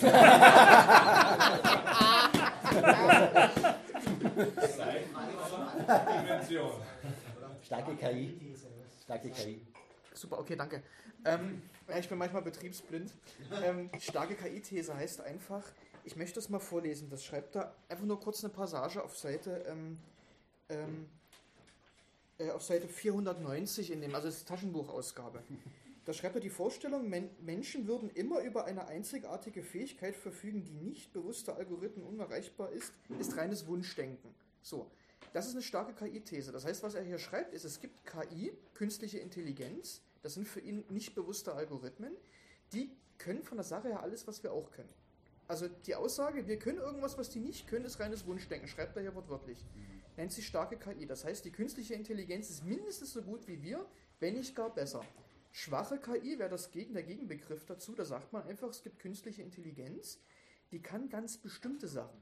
Ja, Expertensysteme, die können unglaublich gut Modellrechnung, Klimamodelle zum Beispiel. Bis wir das mit Stift und Zettel ausgerechnet haben, wären wir irre.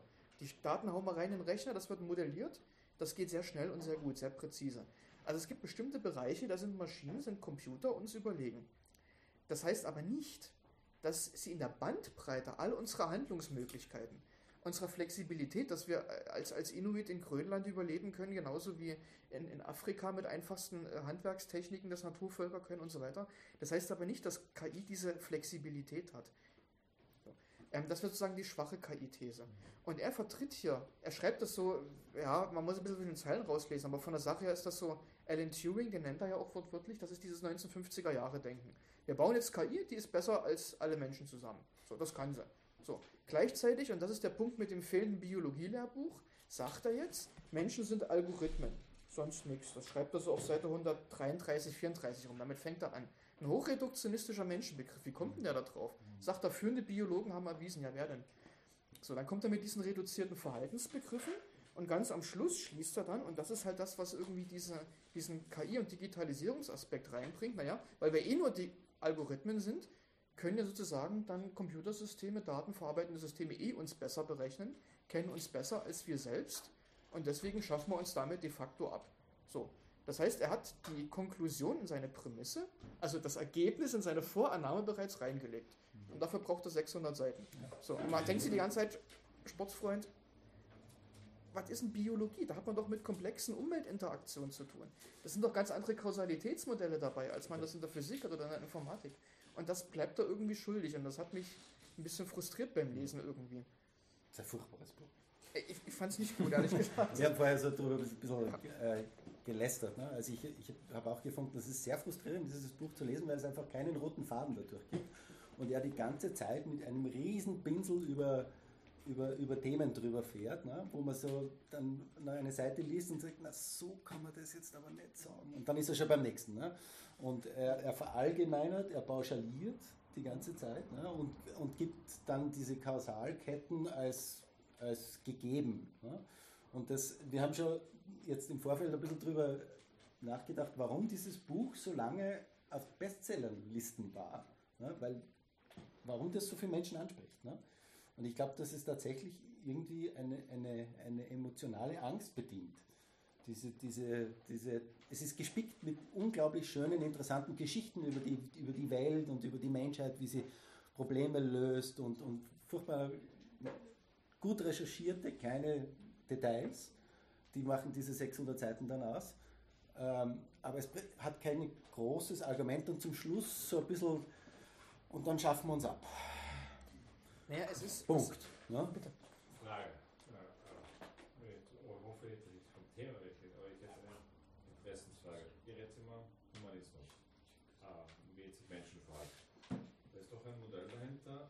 Wir existieren on a flat planet, alle gleich und wir tun irgendwie gemeinsam und irgendwie so allgemein gleich. Äh, wenn ich noch Retour gehen darf und auch das Abtrennen mit dem Tier erinnere mich dann, äh, das ist ja vor 2000 Jahren gewesen. Äh, Aristoteles hat sich ja darum gekümmert. Und interessanterweise, ich meine, interessant, ich bin viel faszinierend. Das heißt, meine Frage, ob das da irgendwo drin ist, weil ich sehe von diesem Menschthema zu einem Gesellschaftsthema einen großen Schritt und das ist ganz was anderes, wenn wir dann über Maschinen reden. Hm. Also er hatte zum Beispiel sehr, aus meiner Sicht sehr starke humanistische Ideen gehabt, voll super, hat Demokratie analysiert, wie wir es Gesellschaft zusammenlesen hat, Oligarchie analysiert, hat Aristokratie analysiert, hat überall Vor- und Nachteile gefunden, wie diese Systeme funktionieren. Und hat sich was überlegt, und okay, das ist nicht das Beste, aber irgendwie die Demokratie funktioniert, weil bei jedem System hat er festgestellt, wie es versagt. Und das Versagen ist ja ein faszinierender Mechanismus. Versagen heißt, wie diese Entities zusammenwirken. Also für ihn war ganz klar, er hat nicht die Grenze Tier-Mensch gezogen, da war es sehr humanistisch, aber nur bei den Griechen. Alle anderen waren niedere Völker, die man im Krieg besiegen darf und dann auch mal Sklaven. Und für die haben die Regeln dann immer gegolten. Also er hat die Grenze weiter oben gezogen. Wir ziehen es weiter unten über Tieren. Also die Frage, ist das eigentlich? Wo ist die Grenze wirklich? Man könnte es ja noch weiter unten ziehen. Also wir treffen ja jetzt ja auch schon ganz klare Entscheidungen und maßen uns an, das ist jetzt für uns humanistisch, ist ja alles relativ. Wenn wir jetzt in eine Maschine gehen, haben wir eine Maschine und tun die, aber eigentlich muss man die Frage stellen, wie agieren denn diese Maschinen miteinander? Können sie das? Und wenn sie das nicht können, Gesellschaft bilden, dann sind sie nicht, kann man nicht über starke KI reden. Das kann nicht funktionieren. Weil sie tun es ja nicht. Wenn sie das mal tun könnten, dann wären wir woanders auch. Könnte das jemals? Ist das irgendwo eine Diskussion? Damit hätte man Kommunikation und Kooperation als Ja. Ähm, eine, eine Seitenanekdote dazu, eine ganz kleine, ganz kurze, weil du Aristoteles jetzt gesagt hast. De facto hat Aristoteles, altgriechisch, da ging das natürlich nicht, die ersten Roboter schon beschrieben und erfunden. Denn Roboter kommt aus dem Tschechischen, das hat man vorhin in Scharpeck 1920, das Theaterstück, und das heißt Zwangsarbeit. Also es ist eine erzwungene Arbeit, eine Fronarbeit, ein Zwangsdienst. Und der Sklave, der antike Sklave, ist nichts anderes. Der ist ein Zwangsarbeiter. den kassiere ich ein, du hast völlig recht. Also aus unserer heutigen Sicht denkt man, was schreibt denn der Aristoteles da? Das sind mit Sicherheit nicht die Werte, die wir im modernen Europa so leben hat wollen. ja genau. Ja, klar, und, richtig. Und, und das ist wiederum auch interessant, Ethik nicht nur als das individuelle Verhalten, als die Kunst des gelingenden Zusammenlebens. Wie kann das gelingen? Demokratie als beste der möglichen ähm, Formen. Und da kommt dieses Sklavenargument auch drin vor. Wenn man das mal liest, dann ist das eigentlich ein selbes Denkschema wie Charpek 20er Jahre. Das ist ein Wesen, das wird vom Menschen kulturell, na gut, der Roboter bei Charpek ist aus anorganischem Material, wird konstruiert, aber er wird dann gezwungen, für uns eine, eine Routinetätigkeit auszuüben. So wie die Sklaven in der Antike, das ist immer Routinetätigkeit. Die kreative Arbeit, das machen dann die Bürger in der Polis, die wählen dürfen und so weiter. Die Männer natürlich nur, das war damals auch noch etwas rückständig verglichen mit heute. Ähm, genau, also das ist eine, eine kleine Seitenanekdote, dass da eigentlich konzeptionell die Idee des Roboters schon längst drin steckt. Nur eben nicht aus, aus Mhm. Kupfer und Eisen. Und es kommt tatsächlich ein Kapitel da in diesem digitalen Humanismus vor, ne, über äh, die, die Versklavung der Roboter. Und, und, und die Idee, die dahinter steckt, ganz viele Science-Fiction-Filme haben das versucht dann äh, zu, zu, wie ist das vorher genannt, einen Think Tank zu machen, so auszudenken, wie das ist, wenn sich die Roboter dann auflehnen und äh, das ist ungerecht empfinden, können sie das, wollen sie das überhaupt? Ne? Äh, Und in vielen Filmen kommen dann diese ausgebeuteten Roboter, mit denen hat man Mitleid. Ne? Das ist äh, dieser Anthropomorphismus. Das ne? ist Anthropomorphismus par excellence. Man projiziert komplett dieses Und- soziale Spiel da drauf. Unterdrückung, Macht, Herr und Knecht sozusagen. Und die Frage ist ja, also ich glaube, wir, wir drehen uns da genau um diese Frage, wie, wie, wie ziehen wir zumindest provisorisch da die Grenze zwischen dem, was uns als Menschen ausmacht und das, was Maschinen ausmacht. Ne? Und ähm, jetzt weiß ich nicht, ich glaube, es war im, im Homo Deus, ne? ähm, oder was im Das war in einem anderen Buch. ähm, nein, aber die, das, die Erkenntnis, also die, die, die Neurowissenschaft hat ja jetzt auch irgendwie so ge gezeigt, dass das mit den Menschen ja auch nicht ganz so genau ist. Ne? Also dass das jetzt auch keine Unteilbarkeit ist. Der Mensch an sich, dass, de, dass der, ich habe die, diese Split Brain Patients, kommen die beim Harari vor? Ne? Ähm, da hat es ähm, Veteranen gegeben in den USA, die schwere Verletzungen gehabt haben, linke, rechte Gehirnhälfte wurde durchgetrennt. Ja, und, dann mit, und die waren natürlich damals dann eine Fundgrube für Psychologen, für Tests, was das ausmacht. Ne? Ähm, Nein, nein, das, das, das war hier drin, oder? wo war das? In deinem Buch. Ich habe den Überblick verloren. Jedenfalls. ähm, aber das was, das, was da ganz spannend war, ne, da hat es dann so Versuche gegeben, dass man, dass man jemanden fragt, was willst du werden noch? Und der sagt, der sagt, er will Pilot werden. Und wenn man ihm Scrabble-Buchstaben hinlegt äh, und er das mit der Hand macht, sagt er einen anderen Buchstaben, weil die zwei Gehirnhälften, die dafür zuständig sind, dass er das macht, nicht miteinander kommunizieren können, weil sie die Verbindung zwischen den zwei Gehirnhälften auseinandergestellt Und das wirft ja so ein bisschen die Frage auf, ist, wir als Mensch sind auch nicht mehr unteilbar im Sinne. Von, und da, da, da kommen diese neurowissenschaftlichen Versuche hinzu, dass man die Urteilsfähigkeit von Menschen, auch die moralische Urteilsfähigkeit von Menschen zum Beispiel beeinflussen kann, wenn man gewisse Gehirnregionen stört. Ja? Also ich glaube, dass diese, ich glaube, dass diese, diese Wechselseitigkeit, diese Frage, was uns von der Maschine trennt und was wir als Einheit, als Mensch sind, das sind alles sehr schwierige Graubereiche. Und, die, und das, was ich interessant finde, Irgendwo hier steht das irgendwo. Danke. Ähm, das, was ich sehr interessant finde, dass diese Debatte auch nicht so geführt wird. Ne? Das, das was, was sind wir als Menschen, wo hören wir auf, wo, wo fängt die Maschine an, äh, was, was bedeutet das jetzt nicht nur ethisch, sondern auch auf unser Menschsein. Diese ethischen Probleme können wir wälzen sehr lang, ne? aber ich glaube, es geht ganz fundamental auch darum, was wir uns als Menschen vornehmen in einem digitalen Zeitalter, was wir sein wollen. Das, er hat das ja auch, äh, das ist ja vorhin angesprochen, bei der Kooperation. Das hat es auch als Frage noch äh, mit in die Runde geworfen. Ähm, das ist ja auch der spannende Punkt. Also nicht nur das, was wir als Menschen sein sollen, sondern so wie wir uns selber sehen, auch ohne Humanismus, sondern nur wenn wir einfach mal interpretieren, naturwissenschaftlich, was wissen wir über uns. Und da wissen wir seit den letzten 10, 15 Jahren unglaublich viel mehr aufgrund eben von gentechnologischen Möglichkeiten, Genomsequenzierung, Neandertal-Genom, also Leipzig, Max-Planck-Institut und so weiter, wissen wir, dass wir als Mitteleuropäer ungefähr 1% Neandertaler-Gene in uns haben. Das heißt also, offensichtlich hat es da eine, wie soll man das sagen, eine sehr enge Kooperation gegeben zwischen Neandertalern und und Homo sapiens sapiens, die haben sich nicht nur einen Schädel eingekloppt, so wie man das vorher lange dachte. Da gab es eine kriegerische Konkurrenz. Und ich, soweit ich das lese oder, oder, oder sehe, ist das eben in den letzten Jahren auch besonders stark in den Mittelpunkt geraten, dass der Mensch vor allen Dingen durch Sozialverhalten, durch Kooperation auch evolutionär erfolgreich war. Wo man vorher sagte, das war die Werkzeugverwendung. Hat man festgestellt, okay, gut, es gibt viele Primaten, die verwenden Werkzeuge, es gibt Rabenvögel, die sind hochintelligent, die, die verbiegen sich einen Ast und fischen damit nach, nach Insektenlarven, die im Stock, die in irgendeiner so einer Rinde drin sitzen. Das ist unglaublich. Das heißt, die nehmen nicht nur ein Werkzeug, die, die bereiten sich das zu, die stellen das ein Stück weit her, indem die diesen Stab, dieses, diesen Stock verbiegen zum Beispiel. Bei, bei Schimpansen hat man das länger schon beobachtet. Ähm, Jane Goodall, wo, man ja erst nicht geglaubt hat und so weiter. Also da ist, sind relativ viele Bastionen eigentlich in letzter Zeit gefallen. Wo man merkt, aha, okay, also die Werkzeugverwendung alleine ist es auch nicht. Die Feuerverwendung alleine nicht und so weiter und so fort. Nicht so wie wir und die können auch keine Vokale aussprechen, weil die keinen beweglichen Kehlkopf haben und haben keinen opponierbaren Daumen. Also das heißt, wir können unsere Sensor, ja, jetzt geht es in die Tiefe, aber wir können unsere Sensor, deswegen kann ich Gitarre spielen, weil, und, jeder, und jeder kann das von der Sache lernen. Wir können ja mit unseren Fingern was machen, was äh, Primaten so nicht können.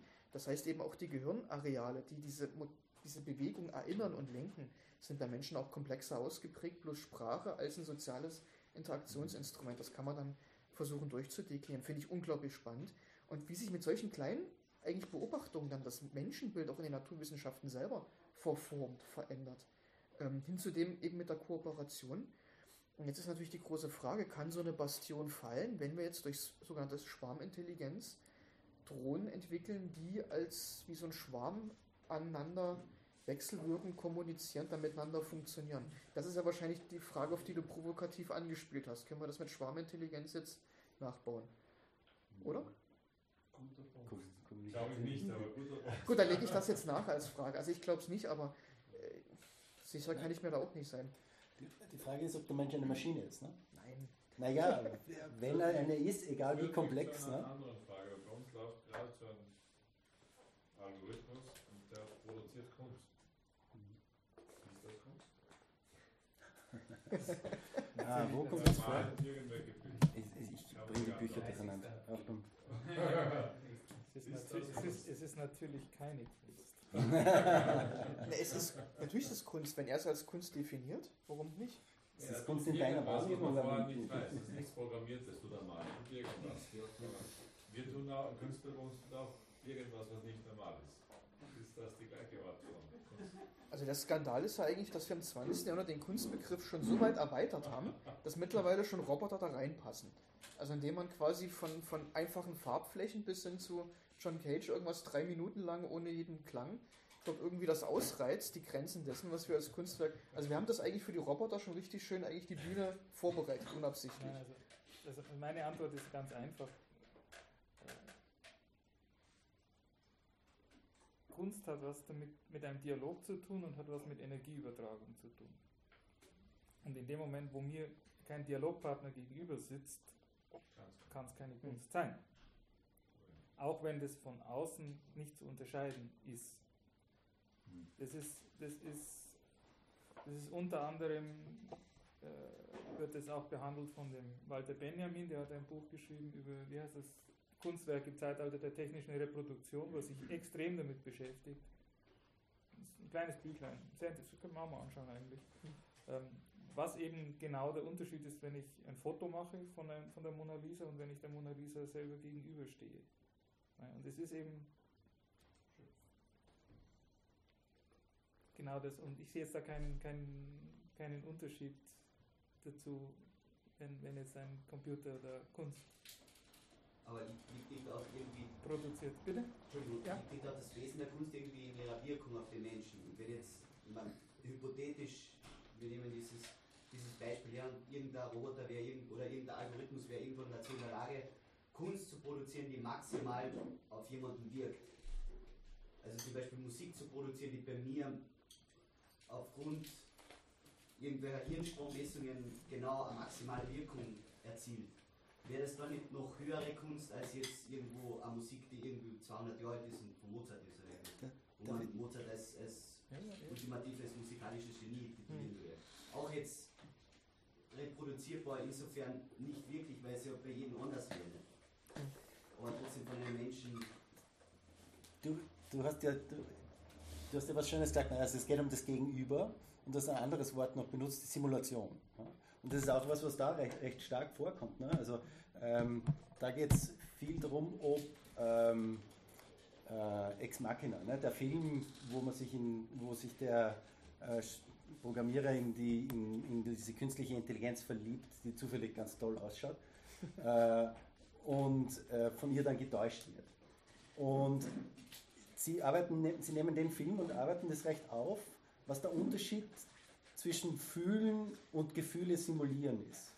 Und ich, ich würde das jetzt mit der Kunst vielleicht sogar genau in, das, in die gleiche Schublade legen und sagen, das ist wenn, wenn, wenn eine Maschine imstande ist, Musik zu produzieren, die dich sehr berührt, ja, dann kann sie, dann ist sie intelligent genug, diese Gefühle für dich zu simulieren. Also sie weiß aus also nicht, Deep Learning mit Big Data, äh, was, welche, welche Dinge sie bei dir ansprechen muss, dass du abfasst. Ja?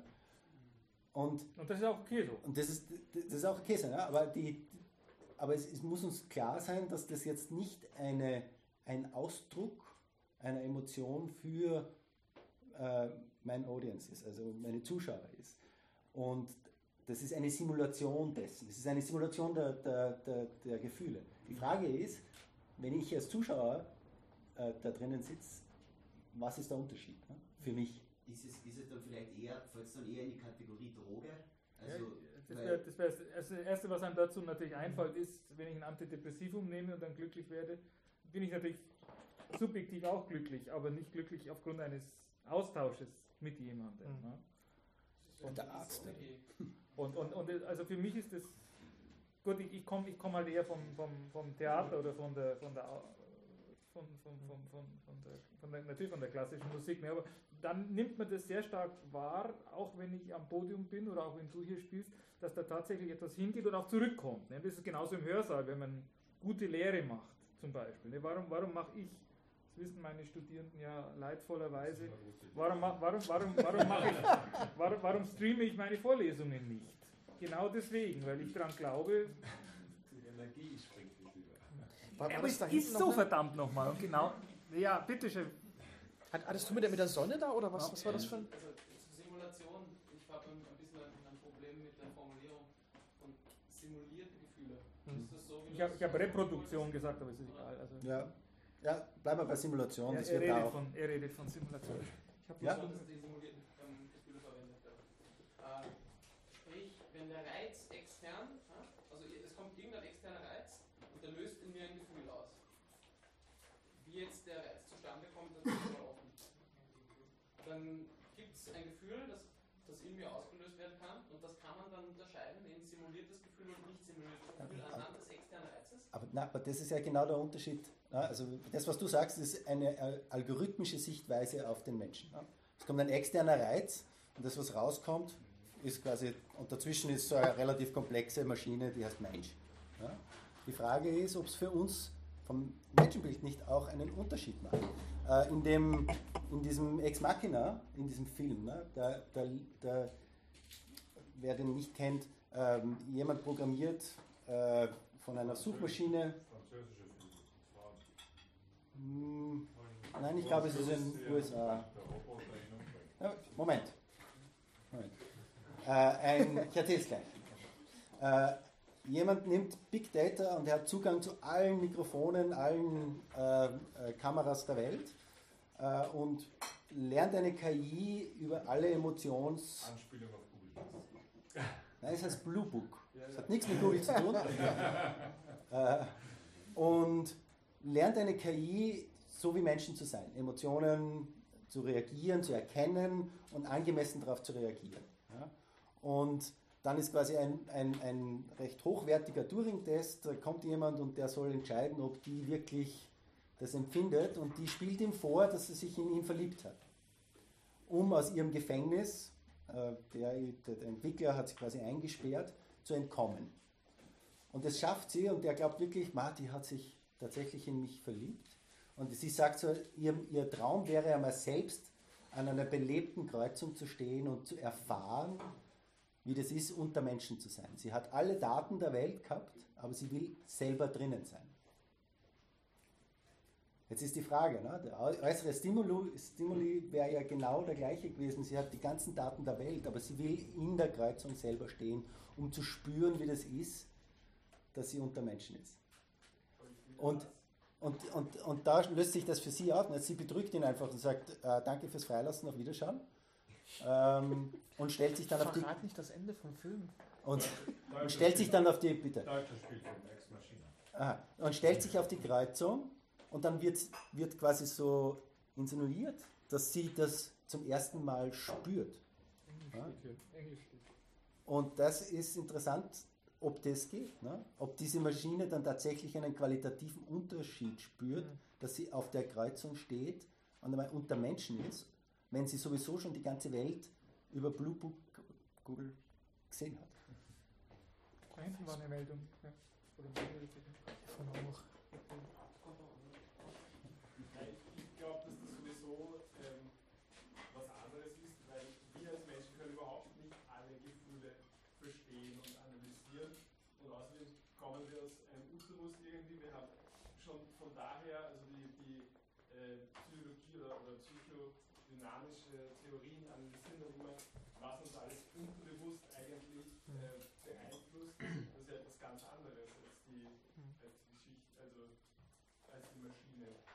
Und wir müssen, wir müssen auswählen und das macht vielleicht auch aus, wer wir sind. Und die Maschine ist viel näher, ist viel bewusster, aber wir sind halt unbewusster. Ich finde, das ist ein guter Punkt. Also so eine, so eine Maschine misst ja das, was er als Daten oder als Information aufnehmen kann. Das ist ja schon mal ein ganz großer Unterschied. Das geht alles auf dieser expliziten Ebene lang. Wir Menschen verarbeiten aber gar nicht so viel Daten, wir kommunizieren. Und genau wie du sagst, da passiert wahnsinnig viel unbewusst. Wir haben als Menschen manchmal enorme Probleme, überhaupt Sachen uns mal bewusst zu machen. Das heißt, mal auszusprechen, wie fühle ich mich denn gerade? Ja, ich fühle mich so, das ist so jetzt. Das nimmt mich ein. Aber wie kann ich jetzt sagen, was da in mir vorgeht? Typische Situation, man sitzt beim Arzt, man hat einen Schmerz. So, den kann man nicht messen. Den kann ich mit Blutdruck, ja gut, eventuell, wenn ich, wenn ich Bluthochdruck habe wegen mir, aber mal angenommen, das ist irgendein anderer Schmerz, Psychosomatik, was auch immer. Ich, das geht nicht zu messen. Jetzt muss ich das beschreiben. Jetzt muss ich irgendwie Worte finden, versuchen, das ins Bewusstsein, das in eine Kommunikation zu bringen, die der Arzt verstehen kann. Das ist ein ganz klassisches Beispiel. Ähm, und da machen wir was komplett anderes als eine Maschine, die Sensordaten sammelt.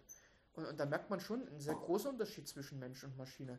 Einfach aufgrund dieser vielen unbewussten Dinge, die, die uns selber ja auch permanent nicht nur treiben, sondern auch fordern. Also wenn wir miteinander reden, das ist ein typisches Missverständnis der Klassiker.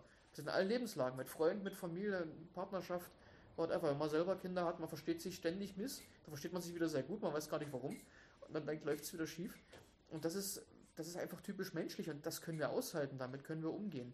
Und das ist eine ganz andere Ebene als das, was eigentlich Maschinen machen, die äh, Sensordaten sammeln. Okay, du hast dich schon eine Weile jetzt gemeldet. Ja, äh, zurück zum Kunstbeispiel. Also ich würde das eher als eine Art Mimikry klassifizieren, wenn ein Roboter irgendwie ein Kunstwerk herstellt, als eine Art Täuschung. Weil wenn ich davor stehe und ich weiß nicht, dass es ein Roboter gemacht hat, dann macht es für mich äh, empfindungsmäßig keinen Unterschied. Also wenn man mir quasi vorgaukelt, das hätte ein menschlicher Künstler gemacht. Aber sobald ich weiß, es hat ein Roboter kontingenterweise hergestellt, äh, modifiziert sich etwas in meinem Geist. Also sobald ich weiß, es ist unintendiert, äh, erfasse ich das gar nicht mehr als großes Kunstwerk, sondern weiß, okay, das ist jetzt, da hat der Roboter zufälligerweise mal was hingemalt. Du, wie hast du das genannt? Mimikry hast du das jetzt genannt?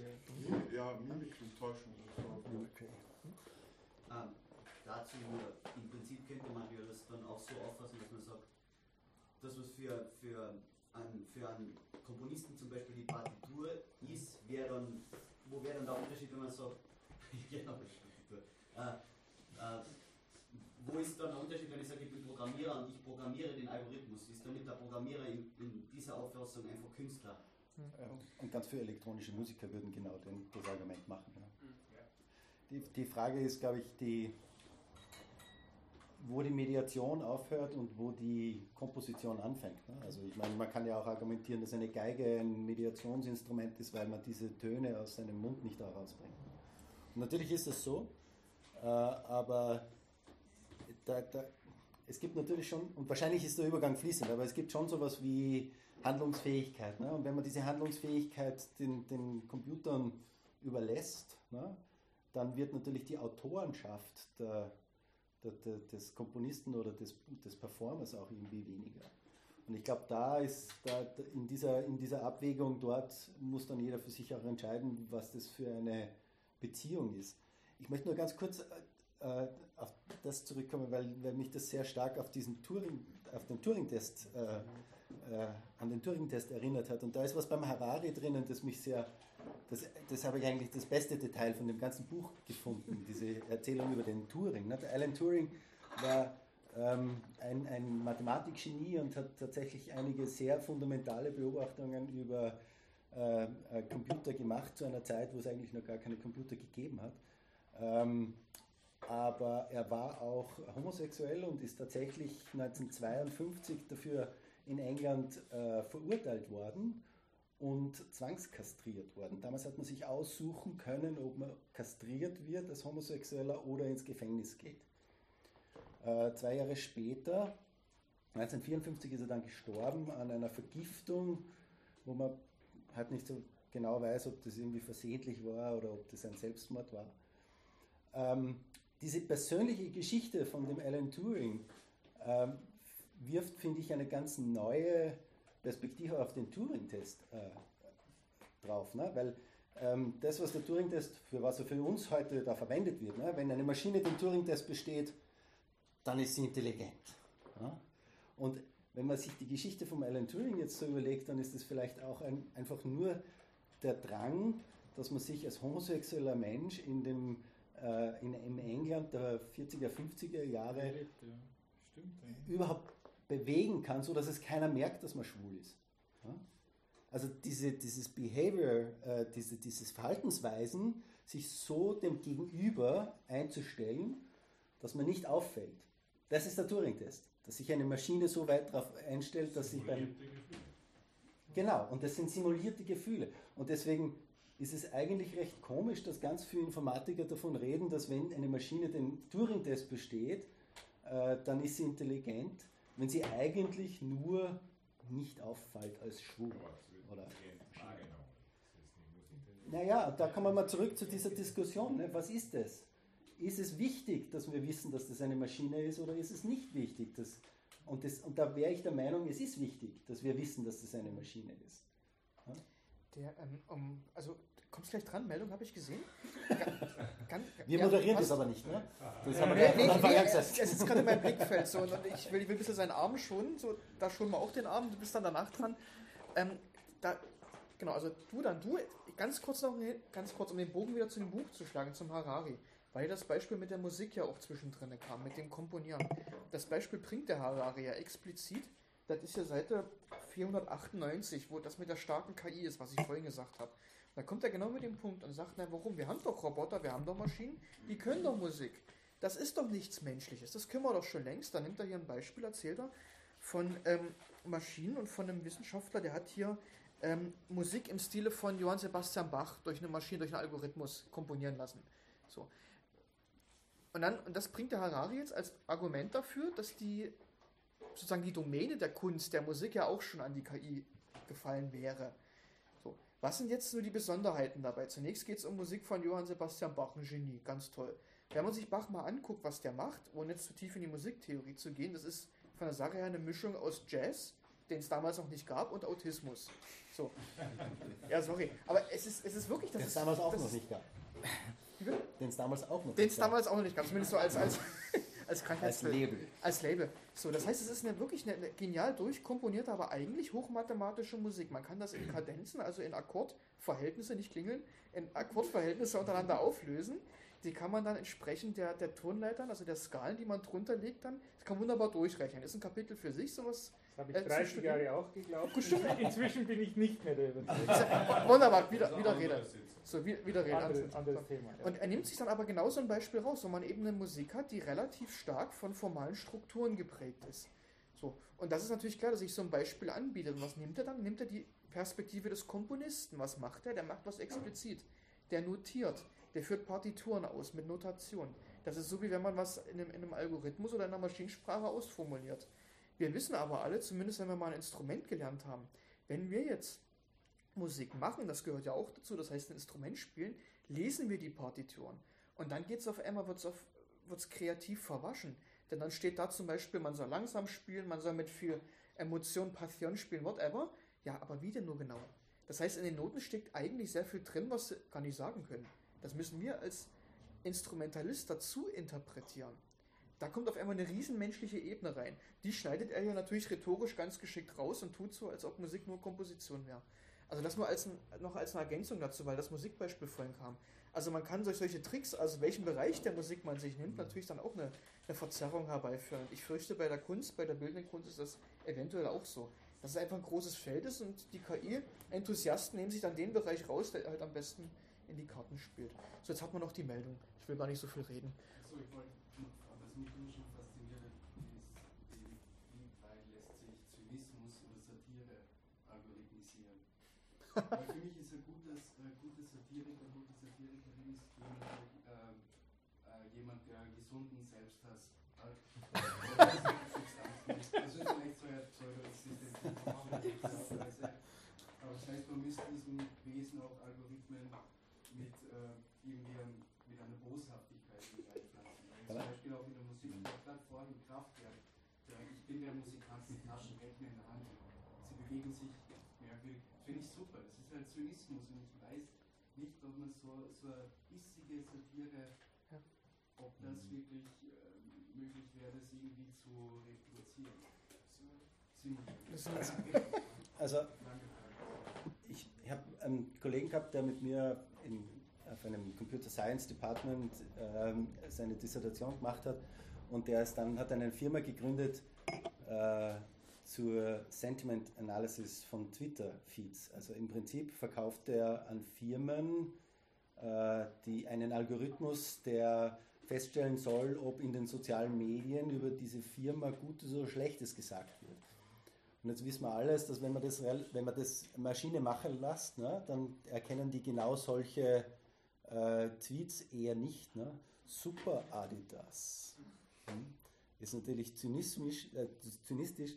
Hm? Zynisch. Lauterismus. Lauterismus. Wo war die Klingel? Ja, wenn man es einmal braucht. Ähm, und äh, sie haben das ein bisschen besser in den Griff gekriegt. Also der hat lange daran herumgeforscht, ob man das abbilden kann. Äh, und, und für mich wäre das so eine Frage, wo ich sage, das wird man in Zukunft schon können, ja? dass man das erkennt und vielleicht auch reproduziert. Aber der, der, die, die, der gesunde Selbsthass, ich, kann man das als Wortspende dann in den, Buch haben, bitte, das ist gut.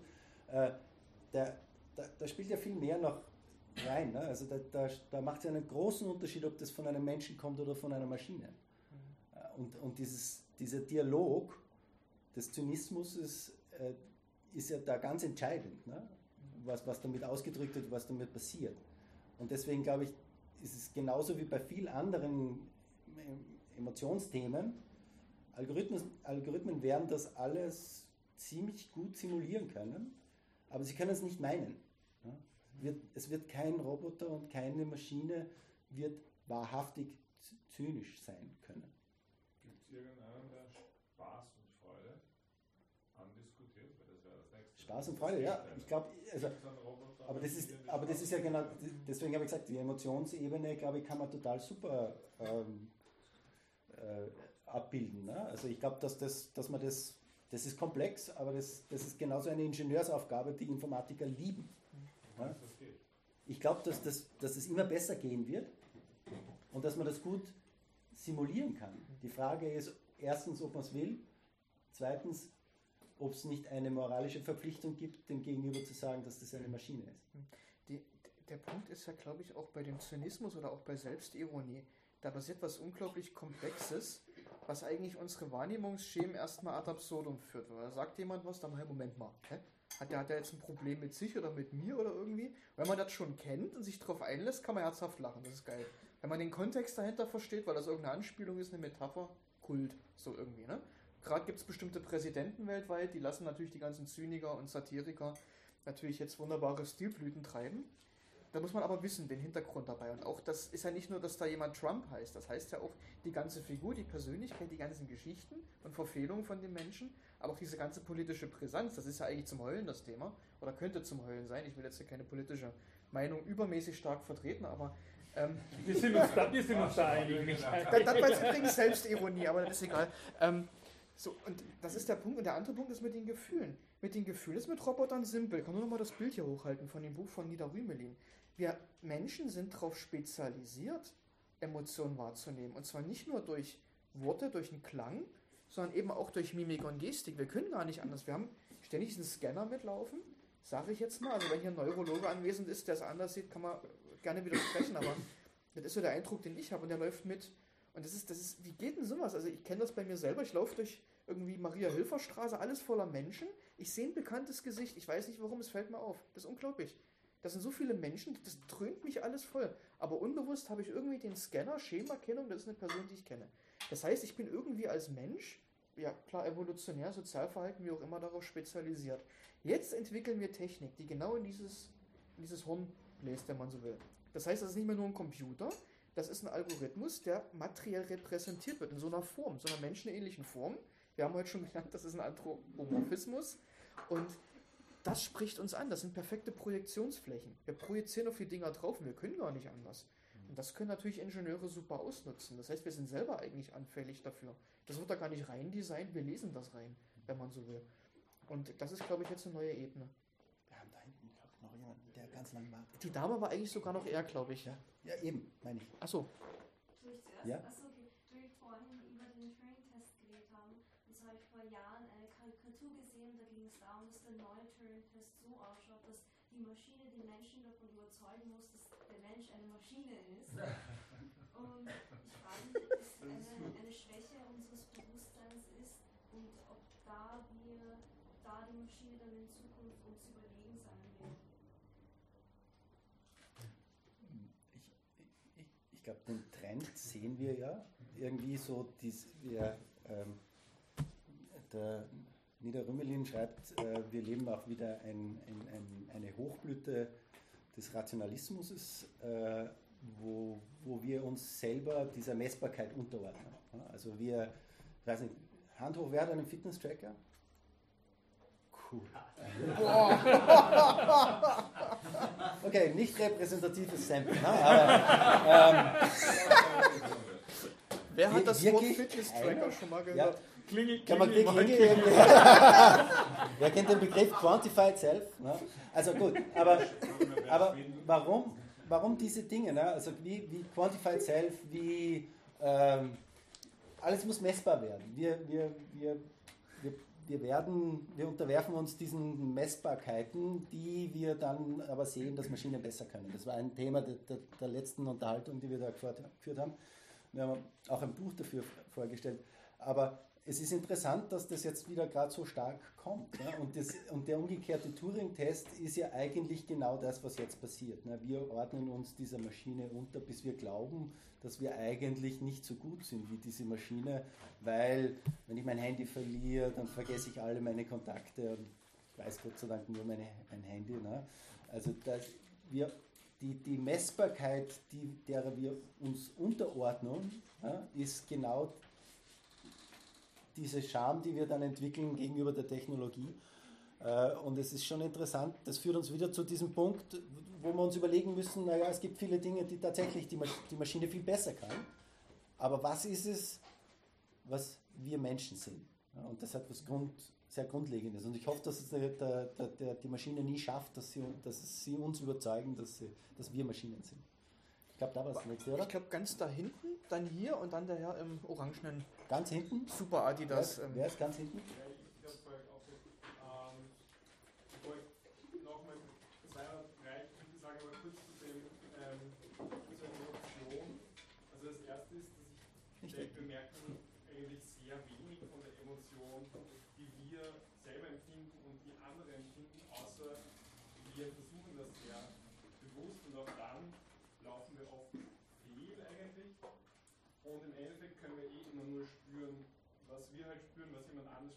wir eigentlich nicht.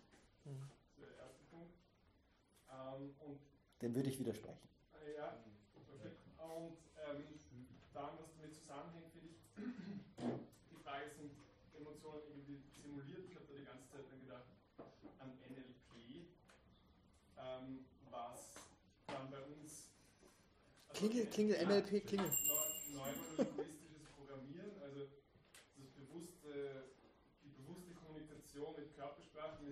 mit, Stimm, ähm, Stimmfall. Also ich mache das zum Beispiel jetzt momentan schlecht, weil ich nicht davon überzeuge, dass ich völlig überzeugt bin. also so zu sprechen, dass jemand, bei jemand anders eine bestimmte Emotion vorgerufen wird. Nicht? Und das ist einerseits, also es hängt halt davon ab, wie man es einsetzt, ob es etwas Gutes ist oder was Schlechtes. Man kann die Mundwinkel hochziehen, dann geht es einem besser. Das ist irgendwie gut. Politiker können einem das einreden, was sie möchten, indem sie halt ganz auf die emotionale Ebene gehen, bewusst. Also an solche kon konnte man mir folgen. Mhm. Ja. Gut, du wolltest widersprechen? Also ja, ich glaube, ähm, ich habe zwei Kinder, die sind total schlecht, ihre Emotionen in Wörter zu packen und ich habe trotzdem das Gefühl, dass ich ziemlich genau weiß, wie sie sich gerade fühlen. Ja, du kennst es ja auch. Naja, eh, äh, genau um das geht es ja. Ne? Ich glaube, dass auch die eigene Gefühlslage was Dialektisches ist, also was, was ein Gegenüber braucht.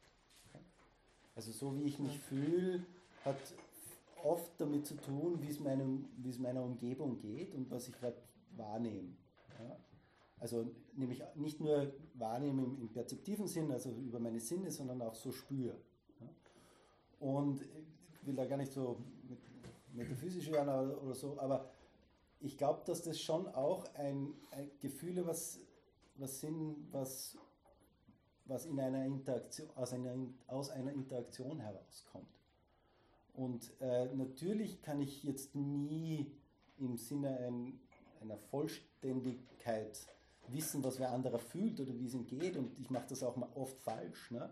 Aber wir Menschen sind ja auch unglaublich gut, diese falschen Interpretationen zu reparieren. Ja, Also wie wenn, wenn, wenn wir in einer äh, Interaktion zusammen sind und ich, ich, ich, ich interpretiere deinen Mundwinkel falsch, dann sind wir innerhalb von zwei Minuten kommen wir da drauf. Ne? Also ich und dann vielleicht manchmal. Manchmal in 40 Jahren eh nicht. Aber, aber gut. Äh, die, und natürlich, natürlich werden das, das sind Taschenspielertricks ne, von, von Politikern, das sind Taschenspielertricks, die auf einer gewissen Oberflächlichkeit funktionieren. Ne? Aber wenn, wenn du dich einmal mit einem Politiker irgendwie zu zweit allein eine Stunde in ein abgesperrtes Kammerl ohne Kamera setzt, ja, dann wird er sich viel, viel schwerer tun, solche Taschenspielertricks bei dir durchzusetzen. Und ich glaube, das ist schon eine, eine sehr bemerkenswerte menschliche Fähigkeit. Ne? Und ja, wer war der Nächste? Ja.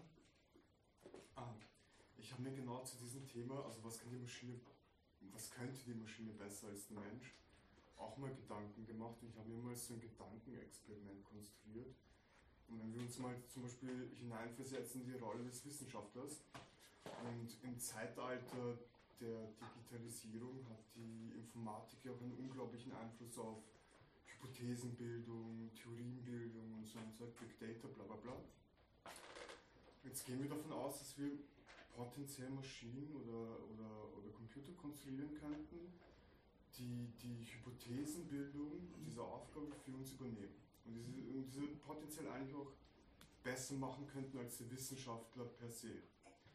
Und dass diese Computer theoretisch gesehen so komplexe Theorien konstruieren könnten, und das ist jetzt meine Pointe, dass, dass, äh, dass äh, der Wissenschaftler, obwohl diese, nehmen wir mal an, diese Thesen stimmen jetzt, die der Computer konstruiert, er verifiziert sie, oder heutzutage muss man sagen, er kann sie nicht mehr falsifizieren. Aber ähm, die Thesen stimmen, aber die sind so komplex, dass der menschliche Wissenschaftler diese Mhm. Thesen nicht nachvollziehen kann.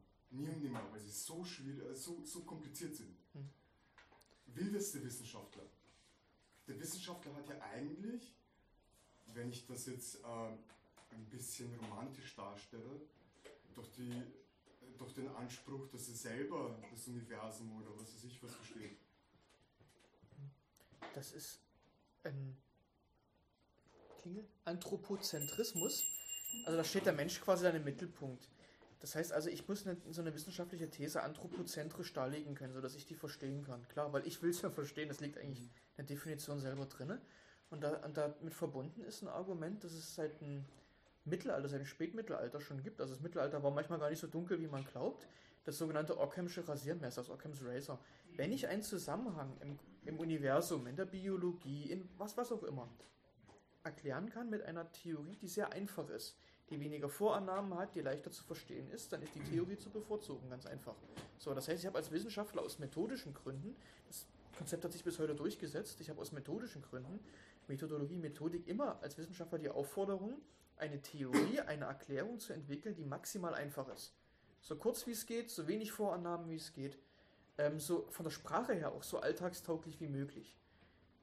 So, wobei letzteres manchmal relativ schwierig ist in, in komplexen Situationen. Und ähm, das heißt, da ist eigentlich methodisch, aus menschlich-methodischer Sicht gesehen, ist man eigentlich, hätte man da mit so einem Programm ein Problem, dass mir eine Theorie in, in, in kryptischen Zeichen vorsetzt, ja, ich kann es ja gar nicht überprüfen, stimmt denn die? Das nächste methodische Ding, ich muss es ja überprüfen können. Eine Theorie muss so formuliert sein, nicht nur, dass sie falsifizierbar ist, sondern dass sie zu allen Zeiten, an allen Orten, von der Idee her, nachvollzogen werden kann. Wenn die aber schon so komplex formuliert ist, dass ich das nicht kann, ist es keine wissenschaftliche Theorie, fällt raus. Aber der Computer Ja, überprüft sie. Der Computer überprüft sie für uns quasi. Also er über, übernimmt überhaupt die Aufgabe des Wissenschaftlers.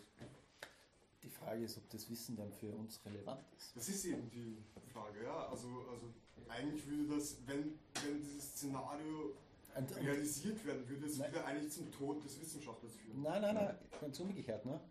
Die, die, das, was der Computer da rausfinden würde, jetzt spinnen wir mal das Gedankenexperiment ein bisschen weiter. Ne? Das, was der Computer da rausfinden würde, ja, wenn das keine unmittelbare Auswirkung auf uns hätte, dann ist es eigentlich egal. Ne? Also es kann sein, dass Ja, unsere aber ist ganzen aber, aber, es kann ja noch weitergehen. Nehmen wir mal an, diese Computer können mit Hilfe dieser äh, Thesen, die sich als, bewahr, äh, als wahr herausgestellt haben, keine Ahnung, Supertechnologien herstellen, neue Medikamente und dann- dadurch hat es wieder Aber dann, einen Einfluss auf uns. aber dann ist es ja eine Wissenschaftsthese, die uns so berührt, dass wir sie verstehen müssen, wenn sie auf uns Es handlung, gibt, es, gibt, es gibt handlungswirksam ein ganz interessantes Buch dazu, das heißt Das hässliche Universum. Das ist vor ein paar Wochen erst Mhm. rausgekommen. Das steht noch ungelesen bei mir.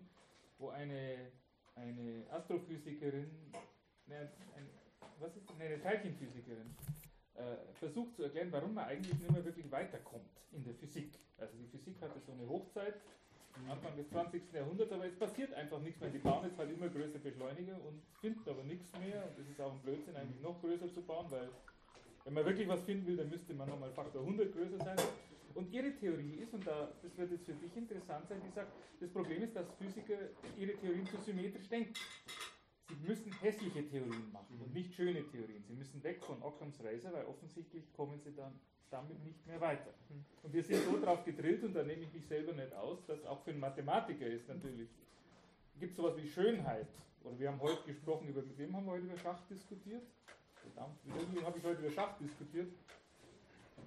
Ähm, genau, mit, mit einem Kollegen vom, vom, vom, von, von der ÖFA, vom Österreichischen Forschungsinstitut für künstliche Technologie, aber auch künstliche Intelligenz, wo einfach auch die Schönheit einer Schachpartie. Ne? Und wir sind da so drauf gedrillt, unter anderem durch Occam's Razor und die These von dieser Frau, man müsste mal lesen, das Buch, aber ich kann es nur in die Diskussion werfen, ist halt, die Physik kommt deswegen nicht mehr weiter, weil sie es hässlich denken verlernt hat. Und wenn uns da dann in so einem Gedankenexperiment dann natürlich mal ein anderer Hypothesenbildungsprozess wieder voranbringt, dann kann das durchaus, dann kann das eben durchaus relevant sein, ne? dann, weil man dann eben vielleicht endlich doch die, die große vereinheitlichte Feldtheorie oder wie auch immer man hinkriegt. Ne? Also nicht, so einfach ist es nicht, dass, es, dass, dass das dann... okay. Ist das jetzt da hinten direkt was dazu? Weil Ja. der Herr hier vorne war. Weil Ich schau mir das mal an. Ich habe ein Interview gelesen, ich habe das auch mit derselben Autorin und da ist eher darum gegangen, dass sie gesagt hat, von den Universitäten geht auch nicht das Forschungsgeld in diese Bereiche, sondern es ist noch interessanter andere, die, die Felder an sich, die beforscht werden, sind interessanter, die, Mhm. wo im Endeffekt weniger Wissenschaftliches rauskommt, aber was mehr für die Wirtschaft relevant ist. Mhm. Na gut, das ist ein eigenes Problem. Also wir müssen wieder hässlich erforschen. ich glaube, du. Ähm, ja, was ich sagen wollte, wir haben ja, also im Grunde dreht sich ja immer um, sehr viel um die Differenz zwischen der Maschine und dem Menschen. Und ich finde es interessant, dass wir den Begriff des, der Wahrnehmung oder halt der, des Bewusstseins hier noch gar nicht so wirklich eingeführt haben, weil Bewusstsein oder beziehungsweise der Bezug des Menschen auf sich selber, beziehungsweise das Außen wahrzunehmen und da Bedeutungsstrukturen hineinzulegen, im Gegensatz zu, was die Maschine ja im Grunde macht, fixes Symbole hin und her schieben. Was ganz anderes ist, als etwas wahrzunehmen, da eine Bedeutungsstruktur hineinzulegen, vielleicht hierarchisch oder wie auch immer, und danach dann auch wieder zu agieren in unserer, in unserer Welt. Und das ist doch die, also ist für mich eigentlich die große Differenz zwischen der Maschine und dem Menschen, Da- oder? da- Ich, ich habe so irgendwie Daumen hoch irgendwie, weil ich habe so das Gefühl, das löst gerade so ein bisschen auch diese, diese Kontroverse hier ein bisschen auf, mein Eindruck zumindest. Ja, wie, wie können wir uns denn als Menschen eigentlich anmaßen, von einer schönen Theorie zu reden? Das ist ein ästhetischer Begriff. Schön hat doch überhaupt nichts mit einer wissenschaftlichen Erkenntnisaussage zu tun. Ganz andere Kategorie, ganz andere Welt. Wir sagen das aber und, und, und argumentieren jetzt darüber. Das wird der Computer doch gar nicht machen. Den interessiert das doch nicht, ob eine These schön ist oder, oder hässlich oder, oder wie er denken muss. Denkt funktional. Aber wir Menschen können das. Wir interpretieren das als eine schöne Theorie oder whatever. Jetzt würde ich als Philosoph natürlich wieder klugscheißen und sagen, ja, bla bla bla, Kategorienfehler, schönen Begriff aus der Ästhetik, haben wir in der Methodologie und der Erkenntnislehre nicht. So, klar kann man jetzt so machen. Aber ich glaube, du sprichst da wirklich was Wichtiges an, denn ähm, die Interpretation von Daten ist eine ganz andere Frage der Wahrnehmung, des Bewusstseins, des Rekontextualisieren, also in einen, in einen Zusammenhang setzen oder in einen anderen Zusammenhang mal zu erproben. Think Tanking, Science Fiction zum Beispiel. Ähm, ist was ganz anderes, als wenn ein Computer eine These aufstellt. Denn was du gerade in deinem Modell äh, gebracht hast, ist ja erstmal ist ein Schritt über viele Etappen hinweg. Was Computer heute wahnsinnig gut machen, ist Modelle errechnen. Können Dinger viel besser als Menschen. Geht schnell, ist, ist relativ präzise, nur die Interpretation, das ist gerade ein Punkt wahrscheinlich, die Wahrnehmung, die Bedeutungszuwendung, was bedeutet denn das jetzt für mein Handeln, für unsere Politik? Was bedeutet denn das für mich als Wissenschaftler? Muss ich ein Gegenexperiment machen? Brauche ich eine andere Vergleichsgruppe? Soll ich mal meine Kollegen sofort informieren? Oder behalte ich es besser für mich und publiziere es dann äh, ganz prominent in einem, in einem Fachjournal oder wie auch immer? Die Bedeutung, also die auch für mein Handeln dann wichtig ist und für meine Bewertung dessen, das ist eine ganz andere Fragestellung. Und ich glaube, dass da ein wesentlicher Unterschied liegt zwischen dem Erstellen eines Modells, wo wir Computer massenhaft einwenden, äh, anwenden, oder auch in der Biologie, Genetik, genetische Daten, das sind Sequenzierungsdaten, riesige Datenmengen, schön Datenbanken rein und dann in genetische Modelle umwandeln. Geht super. Nur interpretieren. Was heißt denn das jetzt für mich als Mediziner oder als Pharmakologe oder als behandelnder Arzt oder wie auch immer? Ganz andere Fragestellung und ich glaube, dass da einfach der wesentliche Sprung noch liegt, meiner Meinung nach. Und ich lese das tatsächlich auch aus dem Buch heraus, dass Bewusstsein das andere Ding ist. Also wir haben vorher gesagt, die Intention, ne, diese Intentionalität von Menschen und das Bewusstsein, das Eigenverständnis, das, diese, dieses Menschenbild. Ne, das sind die, tatsächlich ist das auch das, wo der Niederrümelin, an, an was der Niederrümelin das Menschsein anhaftet, das Bewusstsein und äh, diese Intention. Und ich habe ich hab über den Harari dann noch eine wohlwollende Rezession im Guardian gelesen. Äh, der, der, der, ich weiß nicht, wo er das rausgelesen hat, aber der, der das Argument rausgelesen hat, das, der, das angeblich der Harari auch macht, der darauf hinweisen will, dass das Bewusstsein und die kognitiven Fähigkeiten bis jetzt immer gemeinsam waren und dass wir dabei sind, diese zwei Dinge zu trennen. Und im, im, Ja, ja, das- das- das- im, im ja, Das steht, steht drin. naja. Ich habe gefunden, dass es in der Rezession viel besser drin steht als im Buch.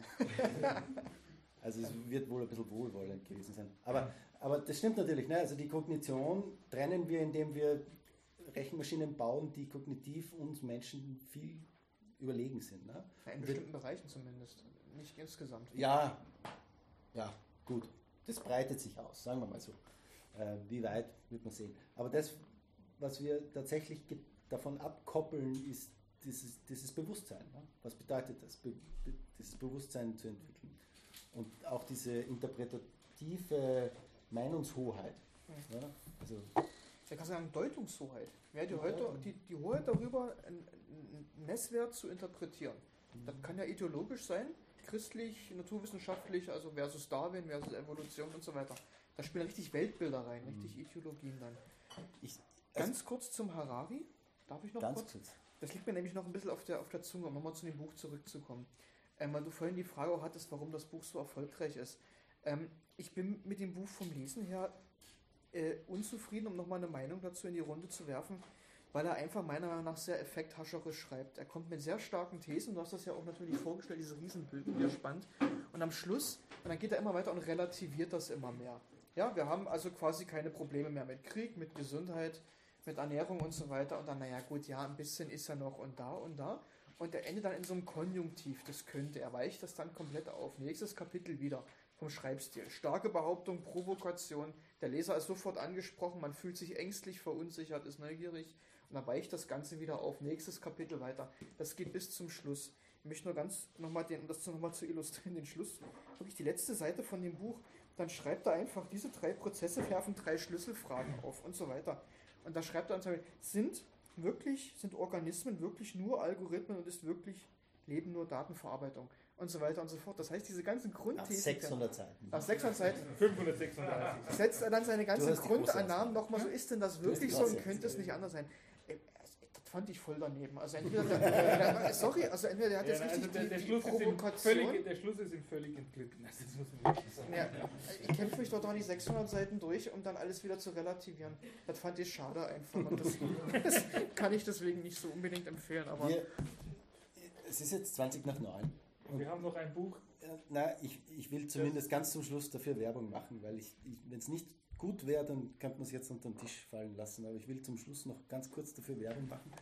Das letzte Buch, das wir uns für heute ausgesucht haben, das jetzt nicht mehr so ganz viel in die Runde geschmissen werden wird, äh, ist von Philipp Blom, Die zerrissenen Jahre. Und es geht um die Zwischenkriegszeit zwischen dem Ersten und dem Zweiten Weltkrieg, acht- 1918 und 1938. Äh, Der Philipp Blom ist ein Hamburger, der in Wien wohnt. Ähm, ein Kulturhistoriker, äh, glaube ich, aus der Professionswegen. Äh, und ich habe mir, wie wir die Bücher ausgesucht haben, hat es eigentlich zuerst in meinem Kopf gar nicht so gut dazu gepasst. Und je mehr ich eigentlich drüber nachgedacht habe, ich habe es vor längerer Zeit gelesen gehabt und mir hat es unglaublich äh, gut gefallen und es war sehr einprägsam. Und je mehr ich darüber nachgedacht habe, desto besser hat es eigentlich dazu gepasst. Äh, er beschreibt da, wie, die, wie vor allem der Erste Weltkrieg so ein Katalysator für die Moderne war. Ähm, wo im, so im, im, im Aufbau, im, im späten 19., frühen 20. Jahrhundert die Moderne so richtig äh, ihr rationalistisches Denken entfaltet hat. Ja, und die Technik zu was erhoben worden ist, das die Probleme der Menschheit löst. Und er, er schreibt es dann, dass dieses Missverständnis, dass die Technologie jetzt unsere Probleme löst, ist dann relativ abrupt äh, und zweifelsfrei aufgelöst worden in diesem Ersten Weltkrieg, wo ähm, er beschreibt es recht eindringlich in den Augustgefühlen in Österreich, alle Leute mit Begeisterung für ihr Heimatland in den Krieg gezogen sind und endlich ist wieder mal was los. Ähm, und voller Ehrgefühl für die Monarchie und für den Kaiser äh, ihr, ihr, ihr Abendland verteidigen wollten und dort zu Millionen in den Schützengräben an Giftgas gestorben sind, ohne jemals irgend, irgendwie ehrwürdigerweise einen Gegner gesehen zu haben. Das ist ein in- wahnsinnig intensiver Satz, gell? Ich habe mir genau den Und gemerkt. ich, also es ist wirklich sehr Neun- eindrücklich. Neun von ne? zehn schreibt er, genau, ja. Sind gestorben, ohne jemals einen Feind gesehen zu haben. Äh, und, und da wird diese, also die Technologie ne, wird auf einmal äh, erkannt als, eine, als auch eine Mördermaschine. Ja. Und äh, wie diese vielen Veteranen nach dem Ersten Weltkrieg dann in ihre Heimatländer zurückkehren, äh, hat es dieses Phänomen von Shell-Shocked äh, gegeben, äh, das man heute so posttraumatisches Stresssyndrom wahrscheinlich nennen würde, ähm, die wirklich nur mehr zitternd zu Hause sitzen und wo, dieses, wo diese, dieser Fortschrittsglaube zum ersten Mal so einen richtigen Dämpfer gekriegt hat. Und hat gesagt, die Technologie und unser Fortschritt ist nicht nur gut für uns, das löst nicht nur unsere Probleme, da war vorher das Auto, Ford, ne, und alle diese Geschichten, ähm, sondern das ist auch das, was Technologie macht. Und er beschreibt dann, wie in diesem Vakuum, in dieser Zwischenkriegszeit, sich verschiedene Entwürfe für die Gesellschaft entwickeln und sich äh, zwar durchaus recht ähm, freigeistige, frivole Ansätze, was sind das Berlin der 20er Jahre wird immer zitiert. Ne? Äh, er geht sehr, sehr viel auf verschiedene äh, Filme, Metropolis wird natürlich auch besprochen, ähm, Filme, Kultur, der Jazz, ähm, Musik, auf das geht er alles ein, wie sich das äh, da ausdrückt. Aber es haben auch zwei Gegenentwürfe äh, sich herauskristallisiert, die dann schlussendlich so, so dominant worden sind, dass sie dann zu dem Zweiten Weltkrieg geführt haben. Das eine war dieser evolutionäre Humanismus der Nazis ja, und das andere war war dieser Sozialismus, dieser extreme Sozialismus in der Sowjetunion, äh, die beide, und das, diese Parallelen sind ganz verbannt, ne, die beide die Gesellschaft als eine große Maschine sehen. In, die Gesellschaft, in der jeder seinen, seinen Teil bestmöglich zu erfüllen hat, so wie bei Charlie Chaplin, Modern Times. Äh, wir sind alle Räder in einer großen gemeinsamen Maschine und in diesen Ideologien, also in der Sowjetunion war das noch viel ausgeprägter. Er schreibt da ein ganzes Kapitel über eine äh, Bergbaustadt, die in der Sowjetunion irgendwo im Ural aufgebaut worden ist, äh, wo man dem Zentralkomitee immer nur immer gesagt hat, wie wunderbar das ist und dort hat es nicht einmal ein Ziegel auf dem anderen gestanden. die Idee, dass man dass der Mensch und die Gesellschaft zur Maschine werden und dadurch entweder im Kollektiv oder als Herrenrasse, je nach Ausprägung, äh, die Weltherrschaft erreicht. Ne? Und da hat man sich dann sehr freizügig irgendwie bei, den, bei, Wissenschaft, bei der Wissenschaft und bei der Technologie bedient. Äh, Rassentheorien oder Gesellschaftstheorien ähm, und natürlich auch in der ganzen Kriegsmaschinerie. Und es hat zu einer totalen Perversion des Humanismus eigentlich geführt. Ne? Dass die, die, die, ursprüngliche Idee der Freiheit der einzelnen Individuen äh, in dieser großen Maschine total aufgegangen sind. Und dort, er schreibt dann ganz so zum Schluss irgendwie ein bisschen drüber, was das für unsere Neuzeit jetzt bedeutet. Es liest sich manchmal wirklich sehr erschreckend, also mhm. erschreckend nah ähm, von den Umständen her und wie das alles beginnt. Sein Buch äh, das, das man lesen sollte, um, mhm. um die Anfänge zu wehren. Ähm, und er schreibt auch so ein bisschen, die digitale Welt ist auch so eine, ein, ein neuer Rationalismus. Ne? Wir sind wieder so Zahnräder in einer Gesellschaft. Äh, die Frage ist, wo, wo bleiben wir mit dem Gesellschaftsbild und wo bleiben wir, wir als, als, Mensch, als Menschen über? Das ist ein unglaublich starkes Buch. Mhm ähm, das viel über Technologieoptimismus redet. Äh, wir sehen das, also ich, in einer Vorlesung habe ich immer eine Folie dazu, wo ich dann zuerst so diese, die, die, die, die Geschichte vom Ersten Weltkrieg erzähle und das nächste ist eine Werbung, die ich mir rausgesucht habe, die erste Werbung fürs iPhone. Ne? There's an app for that. Und das tatsächlich ist, ist ein, ein Zeitdokument, glaube ich. Es ist unglaublich schön zu sehen, wie Apple quasi jemanden durchs Leben streiten lässt und egal was der macht, there's an app for that. Ja? Und da ist wieder diese, dieser Technik-Optimismus, dieses sich einer Maschine unterordnen, unterbewusst. Die Technik wird es richten. Ja? Und heute könnte man das natürlich irgendwie auf Klimawandel, auf soziale Spannungen, auf alles äh, projizieren. Und äh, ich glaube, die Lehren daraus sind, dass die Technik uns nicht wirklich aus dieser Verantwortung entlässt, darüber nachzudenken. Und ich zitiere dann irgendwie in meiner Vorlesung dann immer ganz gern den, den Kreuzberg mit seinem was, sechsten Theorem. Technology is neither bad nor good, nor is it neutral. Und genau in diesem, in diesem Spannungsfeld, glaube ich, ist es, wo wir als, aus der Informatik heraus darüber nachdenken müssen, was die Technologie mit uns als Gesellschaft macht. Puh, na, es ist einfach, was ich sehr schön finde an dem Buch und andererseits aber auch wieder das Ganze ein bisschen äh, unklar lässt, ist, das ist ein Puzzle einfach. Ein Puzzle, das sehr genau an Einzelschicksalen, die erstmal willkürlich erscheinen. Da geht es also immer, jedes Kapitel geht los mit, es, ist, es hat 20 Kapitel auch, aha. jedes Kapitel ist genau, spielt, ist eine Geschichte, die in einem Jahr spielt. Das erste spielt 1918, das zweite spielt 1919 und so und die letzte spielt dann 1938. Geht es um Olympische Spiele 1936, Jesse Owens zum Beispiel. Das sind Sachen, die man kennt. Meistens sind es aber so ganz winzige, ich weiß gar nicht, wie er auf die Sachen gekommen ist. Er ist, glaube ich, Historiker. Ähm, also so, so, so, so, so ganz, ganz äh, super interessante, aber eben, eben mir wird es wahrscheinlich in der Zeit dann irgendwo auf Seite 5 unter den Randnotizen mal lesen, viele Sachen, und baut da so ein Puzzle draus, das dann am Schluss reichhaltiger und reichhaltiger wird. Also das ist schon, das ist schon genial gemacht. Mhm. Aber was, mein, was mir nicht ganz klar ist, ist, was, was ist da für ein System dahinter? Hat er auf seinem Schreibtisch nochmal 300 so Geschichten gehabt und hat dann irgendwelche ausgesucht? Ist es sinnvoll, sowas an den Jahren wirklich aufzuhängen? Oder, oder, oder hat es dann doch ein bisschen einen willkürlichen Charakter? Das ist mir. Also ist das Bild vollständig, das da, das da gezeichnet wird? Weil es ist ein starkes Bild, ja, aber es ist irgendwie ein sehr spezielles Buch in dem Sinne. Also mir hat es auch sehr gefallen. Es kann nicht vollständig sein. Das ist eine Momentaufnahme in dem Strom. Das versucht er ja auch zu zeigen, dass das, was zwischen 1918 und 38 passiert, so habe ich das verstanden, ja eigentlich eine Fortsetzung ist von Prozessen, die Ende des 19. Jahrhunderts schon begonnen haben. Also 1918 war für Europa gar nicht so ein großer Cut, wie manchmal gesagt wird. Auch wenn natürlich politisch Reiche untergegangen sind, auch die K&K-Monarchie natürlich 1918 dann erledigt war. Aber das, dahinter stehen eigentlich Prozesse, die älter sind und die bis heute nachwirken. Und er nimmt sich da auf diesem Strom so, ein, so eine Momentaufnahme, also bedeutende, hochdynamische 20 Jahre raus, äh, stellt das anhand von einzelnen Geschichten dar, was natürlich didaktisch sehr gut ist, weil man kann die super da reindenken, kann das super nachvollziehen.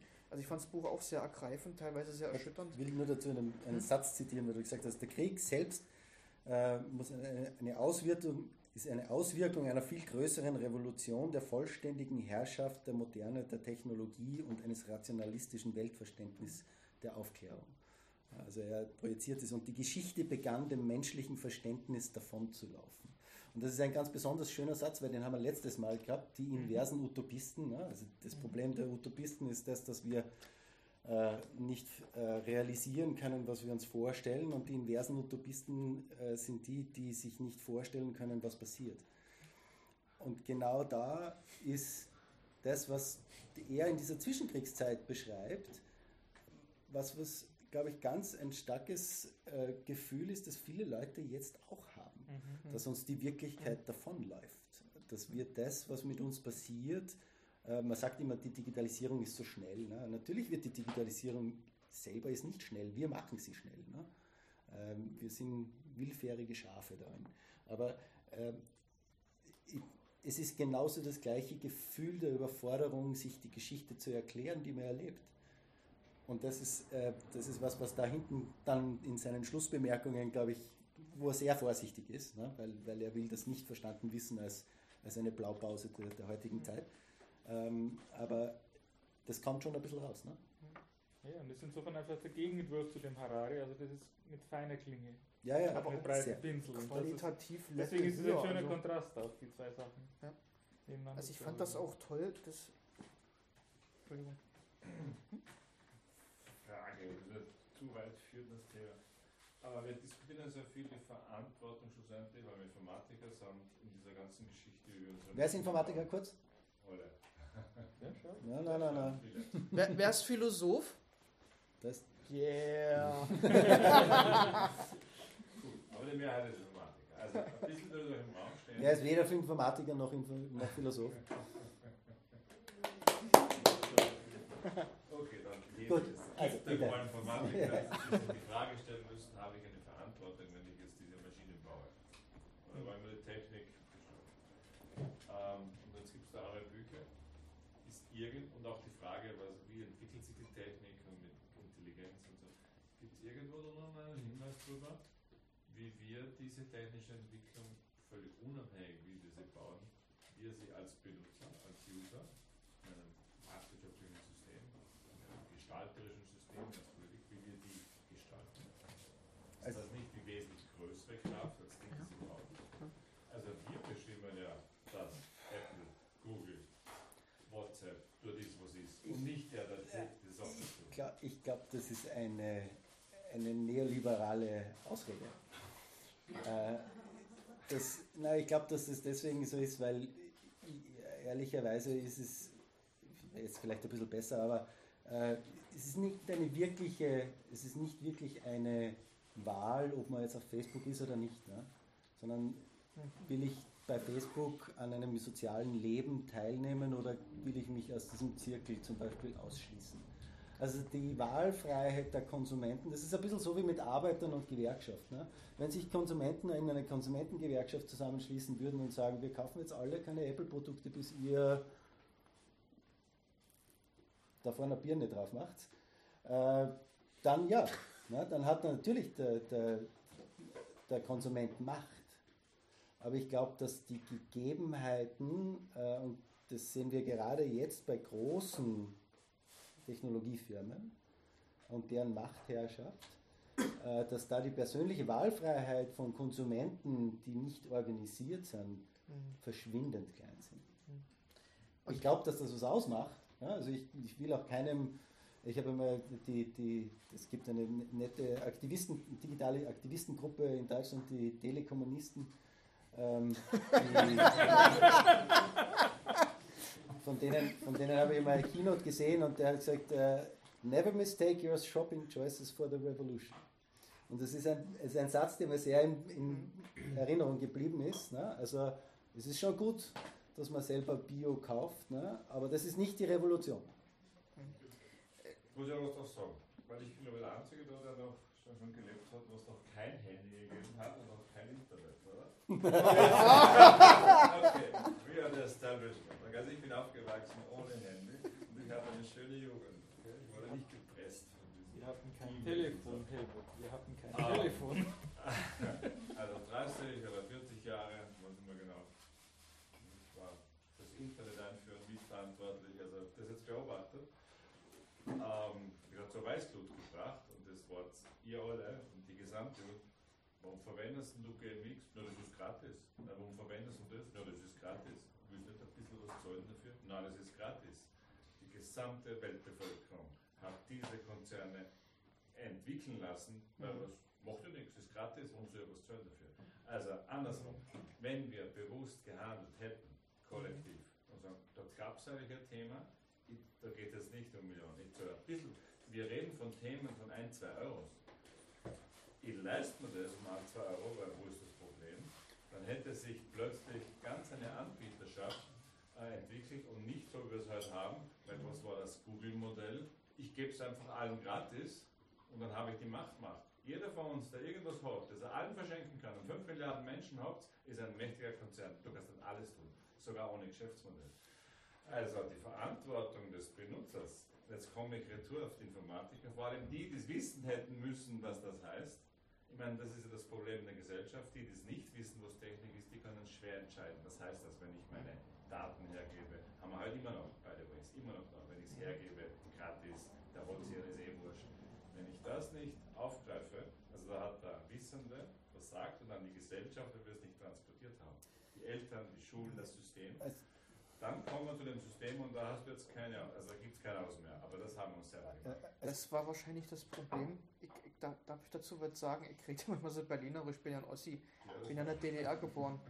Ich, ich vertrete ja manchmal so die These, das war damals einfach eine ideologische Überfrachtung. Man hatte Ost gegen West, es gab ideologisch ganz andere Grabenkämpfe. Ist manchmal so mein Eindruck. Und dann war irgendwie das Kind schon in den Brunnen gefallen und ab nach 1989, 90 ging die Saat dann auf. Also äh, in guter wie aber eben auch in wirklich sehr, sehr kritischer, bedenklicher Richtung. Habt ihr den Ostdeutschland miterlebt nach der Wende? Meine, so alt bin ich ja gar nicht, bin, da, da war ich Kind, aber da ist unglaublich viel passiert und da waren natürlich die Leute, die da im, äh, in diesem DDR-System aufgewachsen sind, auch nicht darauf vorbereitet, was da im Fernseher passiert, im Radio. Da redet man noch gar nicht vom Handy, das kam dann ja auch ein paar Jahre später. Personal Computer, Internet und so weiter. Und da hat man gemerkt, die Menschen haben eigentlich, was das Weltbild, die politische Ordnung angeht, einen ganz anderen Kampf gekämpft. Und eigentlich übersehen, wie im, und, wie im Hintergrund so unterschwellig so eine technologische Walze wälzt. Und ich, ich bin mir nicht sicher, dass wir wirklich heute alle Walzen wahrnehmen, die im Hintergrund technologisch stattfinden.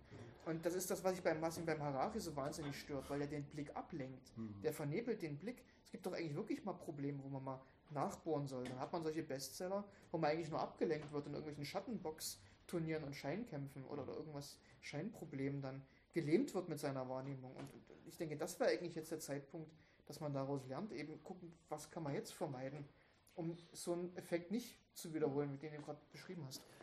Aber nur um diesen Generationenvorwurf ein bisschen zu entkräften. Ne? Also jemand, der jetzt, wenn ich mir jetzt Gott sei Dank heute so in die Runde schaue, als jemand, der zwischen den Generationen sitzt, zwischen deiner und eurer. Ähm, also ist auch ein kleines Gedankenexperiment. Ne? Also wenn in deiner Jugend äh, ein Kiosk aufgemacht hätte im Stadtpark, der für jeden freien Alkohol angepriesen hätte und gesagt, nehmt den ganzen Alkohol bei uns und erzählt euch uns ein bisschen was, was daheim so da, dafür abgeht. Ne? Also erzählt uns eine Geschichte von deiner Mutter, dafür kriegst du ein Bier. Also wenn das der Deal gewesen wäre. Ich bin erzogen worden, nichts Ja. annehmen von fremden Menschen.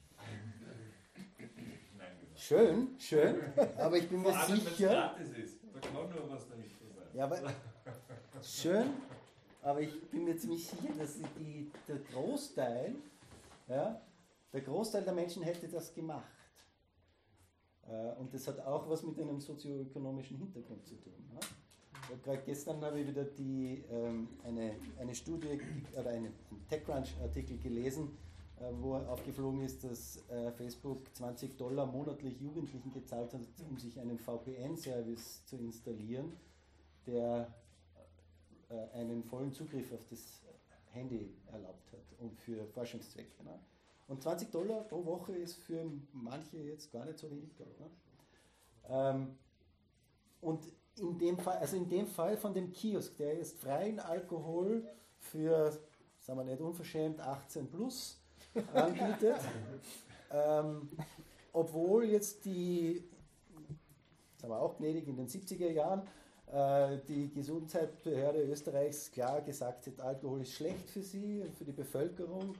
Also es hat die Wissenden gegeben, äh, aber für eine gute Geschichte kriegt man trotzdem ein Bier. Die meisten machen das. Dann hätte man trotzdem den Kioskbetreiber einen Vorwurf gemacht. Oder nicht? Oder hätte man einfach darauf vertrauen sollen, dass der mündige Konsument das ablehnt? Aber ich glaube, der Grund dafür ist, dass wir, kennst du die Geschichte, die ganzen Technologieentwicklungen der letzten paar tausend Jahre bis zum Schluss rauf, immer viele Generationen gedauert haben. Autos, Fernsehen. Das heißt, wir sind ja aufgewachsen, wenn wir mit dem Fernsehen schauen und manchmal tun wir abschalten, zwei Stunden pro Tag. Die, die Gesellschaft hat auf acht gegeben. Ah, das ist die letzten 10, 20 Jahre verloren gegangen. Wir sind jetzt alle aufgewachsen, wahrscheinlich viele davon, die nicht mit solchen Regeln aufgewachsen sind, weil alle überfordert waren. Das ist zu schnell passiert. Das war die Herausforderung. Es ist in, eigentlich innerhalb einer Generation passiert. Das heißt, Eltern, das, das System nicht mehr funktioniert. Eltern, das Erziehen, das, mit Kult, das Kulturentwickeln, mit Technik umzugehen, die Reflexion, die gesellschaftliche Reaktion, Regeln zu machen. Damals hätte man vielleicht eine Diskussion gegeben oder mit dem Kiosk wollen wir nicht, weil der ist schlecht. Das ist jetzt zu schnell alles passiert und nun sind wir mittendrin ohne Reflexion. Wir verwenden halt, ihr verwendet die Technik, ich verwende sie jetzt richtig, ohne Reflexion und darum haben wir ein Problem. Und das sollten wir jetzt acht geben, weil das wird immer komplizierter. Ich finde, ich find, das, das ist ein ziemlich guter Punkt, weil ich glaube, wir kommen kaum mehr nach mit irgendwelchen Regeln, weil es ist, es ist ein unglaublich reflexiver Aufwand, irgendwelche Regeln aufzustellen.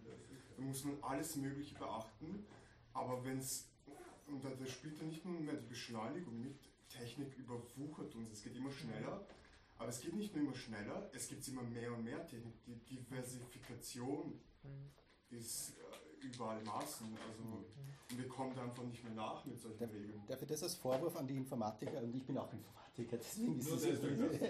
Ja, genau. Aber darf ich das als Vorwurf an die Informatiker auch richten, als die, die Technologie machen. Es wird immer, auch im öffentlichen Diskurs wird immer davon ge, äh, gesprochen, dass uns die Digitalisierung überrollt. Und das ist natürlich ein Blödsinn. Die Digitalisierung wird von uns gemacht. Und wenn sie uns überrollt, dann überrollen wir uns selber. Und die, die, also das ist tatsächlich irgendwie ein Aufruf. Ne? Also irgendwie kann man, wenn man in unserem Fortschrittsglauben, den die Informatik ja äh, untertan ist wie kaum eine andere äh, Disziplin, ähm, kann man dort eine Kultur entwickeln, die eine Geschwindigkeit akzeptiert, die uns Menschen erlaubt, darüber nachzudenken, was wir tun. Und jetzt kommen wir zu einem Schlüsselpunkt, sondern. Jetzt kommen wir zum Unterschied zwischen Maschine und Mensch. To Selbstbestimmtheit. Hm? Das ist ein Beispiel aus meinem Leben. Ich bin selbstbestimmt, ich ignoriere diese zwei Haken auf WhatsApp. Wenn mein Vis-à-vis das und das ist ein Problem, glaube ich, für Kinder ein massives Problem, wenn das Vis-à-vis das nicht akzeptiert und du hast es gelesen, wieso antwortest du mir nicht Ich habe es aus demselben Grund auch ausgeschaltet. Es gibt ja, aber ich habe es eingeschaltet und soll es sehen, nur dass ich meine, es, mir ist es bewusst wurscht. Also natürlich ich das, soll es sehen. Wenn er den Anspruch stellt, dass er auf mich beleidigt ist, dann soll das sein. Das ist meine Reaktion. Wenn ich das nicht mache, unterwerfe ich mich einem extremen Sozialdruck. Für Kinder, na, gesagt, nicht nur Kinder, aber für kleinere, ein riesen unlösbares Problem, wenn die Soziales System sagt, hey, so nicht, du hast mir zu antworten, du bist verrückt. Und das meine ich mit, da müssen wir rasend, oder auch vor allem, wenn es dann mit dem künstlichen Intelligenz kommt, wieder Retour kommen. Ich will selbstbestimmt sein und nicht irgendwelchen Maschinenalgorithmen oder was ist ein Algorithmus, der was anzeigt, das wird dann missbraucht oder missverständlich verwertet oder ohne kulturelle Regeln verwerten, verwenden. Das, das haben wir da, das drehen wir durch. Da, darf ich zwei Sachen sagen? Bevor dann Meldung habe ich gesehen. Was, was, was du sagst, ist genau das, was man, wenn man Philosophie ein bisschen liest, bei Kant findet als Autonomie, die Selbstbestimmung, die Selbstgesetzgebung. Autonomos, also das Gesetz sich selber zu geben. Das ist eine Form von Freiheit und da wurzelt Moral drin. Ich kann mich selber einschränken, aus guten Gründen. Auch im Interesse der Gemeinschaft, aber auch in meinem eigenen Interesse. Und das ist Autonomie und das ist in dem Sinne was wahnsinnig Faszinierendes und was typisch Menschliches. Und dieses Verständnis droht ja wirklich regelrecht verwaschen und ausgespült zu werden, weil wir heute an jeder Ecke und Ende von autonomer Technik reden.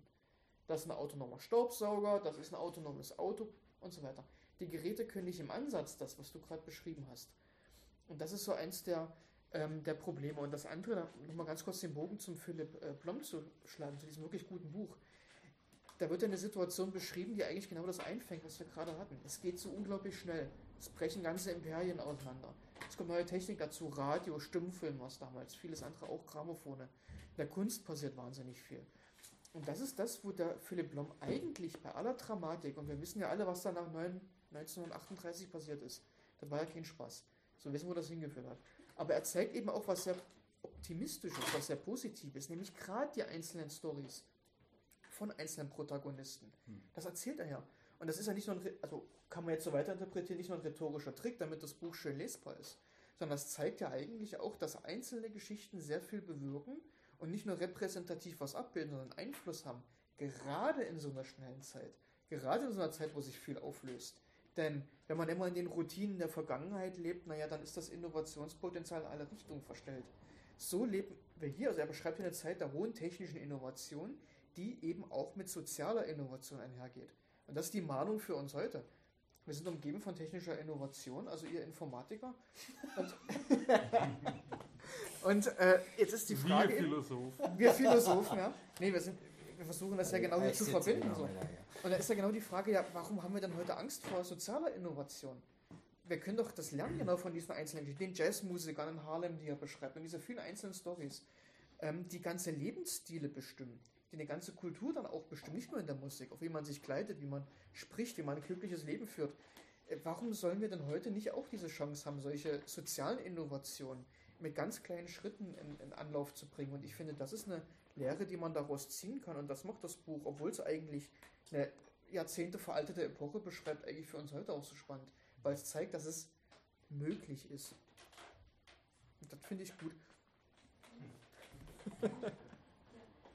Also ich persönlich finde mich, irgendwie, wie was du gesagt hast, ständig in, einem, in einem Zwiespalt, weil einerseits denke ich mir immer, dass Menschen haben große Gehirne und sie sollten sie nach Bedarf benutzen. Das heißt, wenn eine Person ähm, da, sich bewusst dazu entscheidet, zum Beispiel Daten herzugeben oder bedenkliche Technologien zu wenden, dann ist das irgendwie seine Sache. Aber andererseits verspüre ich diese moralische Verpflichtung, äh, der Gesellschaft zu helfen, sich so umzustrukturieren, dass sich alle dessen bewusst sind. Und ich weiß jetzt nicht, ob ich einfach so für mich leben soll, und, weil ich weiß ungefähr, ähm, also grob, was für Entscheidungen ich für mich treffen soll bezüglich neuer Te- Technologien und so weiter, aber andere wissen das nicht.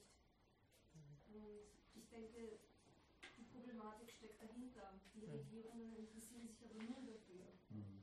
Ich meine, wir haben jetzt auch das Problem mit den, ähm, dass die Automatisierung äh, Arbeitsplätze wegnimmt und so weiter. Und total viele Leute sind sich dessen noch gar nicht wirklich bewusst und ich bin da die ganze Zeit in so einem Zwiespalt. Hm. So, Das, das wirklich gemein ist dabei. Ich da kurz drauf eingehen? Ich denke, das ist ein sehr guter Punkt, den du machst und der mich auch an Ihrer Argumentation ziemlich stört, weil Sie implizieren immer, dass, man könnte fast sagen, Rational Choice Theory, dass die Menschen immer rational handeln und immer sehr bewusst handeln und halt prinzipiell aufgeklärte Menschen sind. Das ist halt nicht so. Die Sache ist, es gibt sehr viele Imperative, nach denen wir handeln, die sind uns einfach nicht bewusst und die sind halt Zwänge. Da können wir ehrlich gesagt wenig machen. Eine Reflexion, du hast schon recht. Äh, Ich habe die Verantwortung vor allem der Informatik jetzt genommen. In der Masse stimmt's. Also jemand, der sich nicht um Technik kümmert, nie eine Ausbildung gehabt hat, oder andere Ausbildung, Philosoph oder so, zu verstehen, was das bedeutet, was hier implementiert wurde, ist sehr schwer. Zu verstehen, was das bedeutet, wenn ich mein Foto irgendwo hochlade, was ist das? Wenn ich kein Verständnis von Technik habe, das ist nicht fassbar. Das ist niemandem zuzumuten. Und das sind viele Menschen. Aber es gibt sehr viele Menschen, das ist nicht Rocket Science und das ist nicht so kompliziert, die die letzten 40 Jahre schon genau verstehen, was das bedeutet. Und dieser gesellschaftliche Prozess, dass hier die Wissenden, da sind sehr viele Informatiker dabei, im Kleinen, in der Umgebung, sei es in der Familie, sei es in Kollegen, sei es dann in der Reaktion drauf als Benutzer, sei es dann als ähm, Meinungsträger, als Entscheidungsträger, hier eine gesellschaftliche Entwicklung mitgesteuert haben, die kritisieren. Einem, der keine Ahnung hat, den kann ich sich vorwerfen. Das ist sehr schwer. Aber ich sage, die etablierte Szene, die sehr wohl gewusst haben, die gibt es in allen Ländern. Überall gab es die letzten 40 Jahre Informatiker, die sich ausgekannt haben, auf allen Ebenen. Die hat kollektiv versagt. Aber, aber dazu muss man, glaube ich, den Informatikern fast einen größeren Vorwurf machen, weil es ist. Ich, ich rechtfertige das immer, weil ich selber einer bin. Nein, aber es, es stimmt schon. Ähm, es gibt kaum eine Profession, die, glaube ich, auch so bewusst blind ist dafür. Und dies, äh, also die, die, dieses, ähm, wann, wann ist das durch die Medien gegeistert? Vor einem halben Jahr, glaube ich, hat es wieder einen Aufschrei gegeben, weil irgendjemand einen Algorithmus in Stanford vorgestellt hat, der irgendwas tut. Klassisch, Big Data, KI, irgendwas. Ja, und der hat dann. Detektor an der Grenze vom Zahnmauer. Auch eine amerikanische Uni. Wissenschaft, Ja. Das funktioniert alles. Kein, Und irgend, es war irgendwas. Ne? genau. Aber es war irgendwas und der, und der hat sich draußen hingestellt und der, der, der, der entscheidende Satz war, keine Ahnung, wof- wofür man das verwenden kann, ich bin nur der Techniker. Und diese Zeit ist vorbei ne? und die, die war eigentlich auch nie. Ja? Aber das, damit haben sich ganz lange die Techniker auch aus der Affäre gezogen. Äh, also es ist wirklich auch eine, eine der, der Take-Home-Messages, wenn ich versuche, äh, äh, unsere Informatiker auf der TU irgendwie zu unterrichten, ist die Zeit, dass man sagen kann, ich bin nur Techniker und ich gehe dann nach Hause und hinter mir die Sintflut, die ist vorbei. Dafür ist die Technologie viel zu wirksam in unserer Gesellschaft. Äh, Und ich glaube, hier ist es schon sehr notwendig. Also auch wenn es vielleicht ein paar verstanden haben, was das bedeutet. Ich glaube, dass die Mehrheit der Informatiker ganz bewusst oder unbewusst die Augen davor verschlossen haben und gesagt, ich mache meine Arbeit und ich gehe nach Hause und ich war nur der Techniker.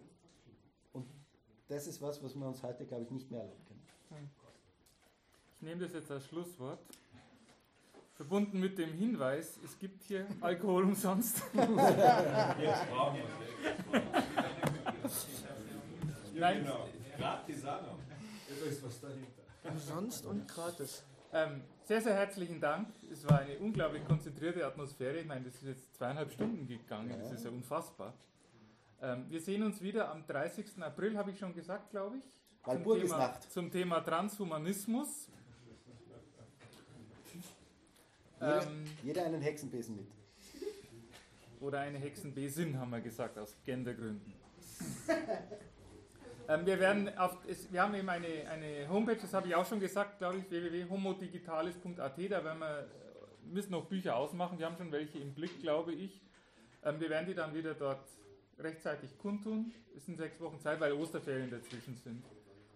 Und ähm, danach werden wir sehen, wie es weitergeht. Also Ende Mai haben wir hoffentlich die Sarah Spiekermann hier, da arbeiten wir noch dran zum Thema, die hat ein neues Buch Digitale Ethik, schreibt sie gerade, oder es kommt am 1. April raus. Ne? Ähm, also die Idee ist, dass wir ja auch nach und nach Gäste hier vorne haben werden, dass wir nicht diese Show ständig äh, alleine machen müssen. Und auch wenn da ihr von euren Seiten aus, wenn also jemand mal irgendwie das Buch der Bücher in seinen Fingern hat, von dem sonst niemand was weiß und er möchte gerne, dass da alle Welt davon weiß, dann einfach bitte uns Bescheid sagen, dann schauen wir, wie wir das einbauen können. Äh, ansonsten ist das alles immer noch ein großes Experiment und wir werden sehen, wie sich das so weiterentwickelt. Ähm, ich würde mich natürlich freuen, wenn, wenn, wenn, wenn das Interesse bleibt und ähm, Jetzt fällt mir schon gar nicht mehr viel und die, ein. Die Schüsselkuh, und die, Sch äh, die freut sich. Also genau. alle, alles, was wir da heute einsammeln, kommt dem Kulturverein zugute, damit die hier ihre Miete bezahlen können und das weiterhin genau. äh, für interessante Events, so wie unseren. Äh, ja. es, gibt auch, es gibt auch Spendenempfehlungen, glaube ich. So wird es hier formuliert. Empfehlungen für Drinks, äh, ja. aber, aber das, das, wie gesagt, ja. nur zu sagen, alles, was da eingenommen wird, kommt natürlich dem Kulturverein da zugute, damit die ihre Arbeit äh, gut machen. Wir, wir fühlen uns sehr wohl jetzt ja, ja, nein, das ist da und ähm, ja, hoffen, dass wir Philosophie nach Hals bringen. Deswegen vielen Dank, vielen Dank, Thomas. Denkt an, das, an Pandoras Book, wenn ihr herausgeht und schreibt einen Satz oder einen Abschnitt oder eine Seite oder ein Kapitel aus aus euren Eindrücken hinein, was ihr so mitnimmt. Und wir können natürlich jetzt weiter philosophieren und, und weiter wir, wir können natürlich, wir können hier bleiben. Also das letzte Mal sind wir, glaube ich, um kurz vor eins abmarschiert, als weil dann die letzte BIM gefahren ist. Und der Michael gibt, macht uns jetzt noch ein bisschen musikalische Hintergrundbegleitung. Genau. So, vielen Dank und 30. April.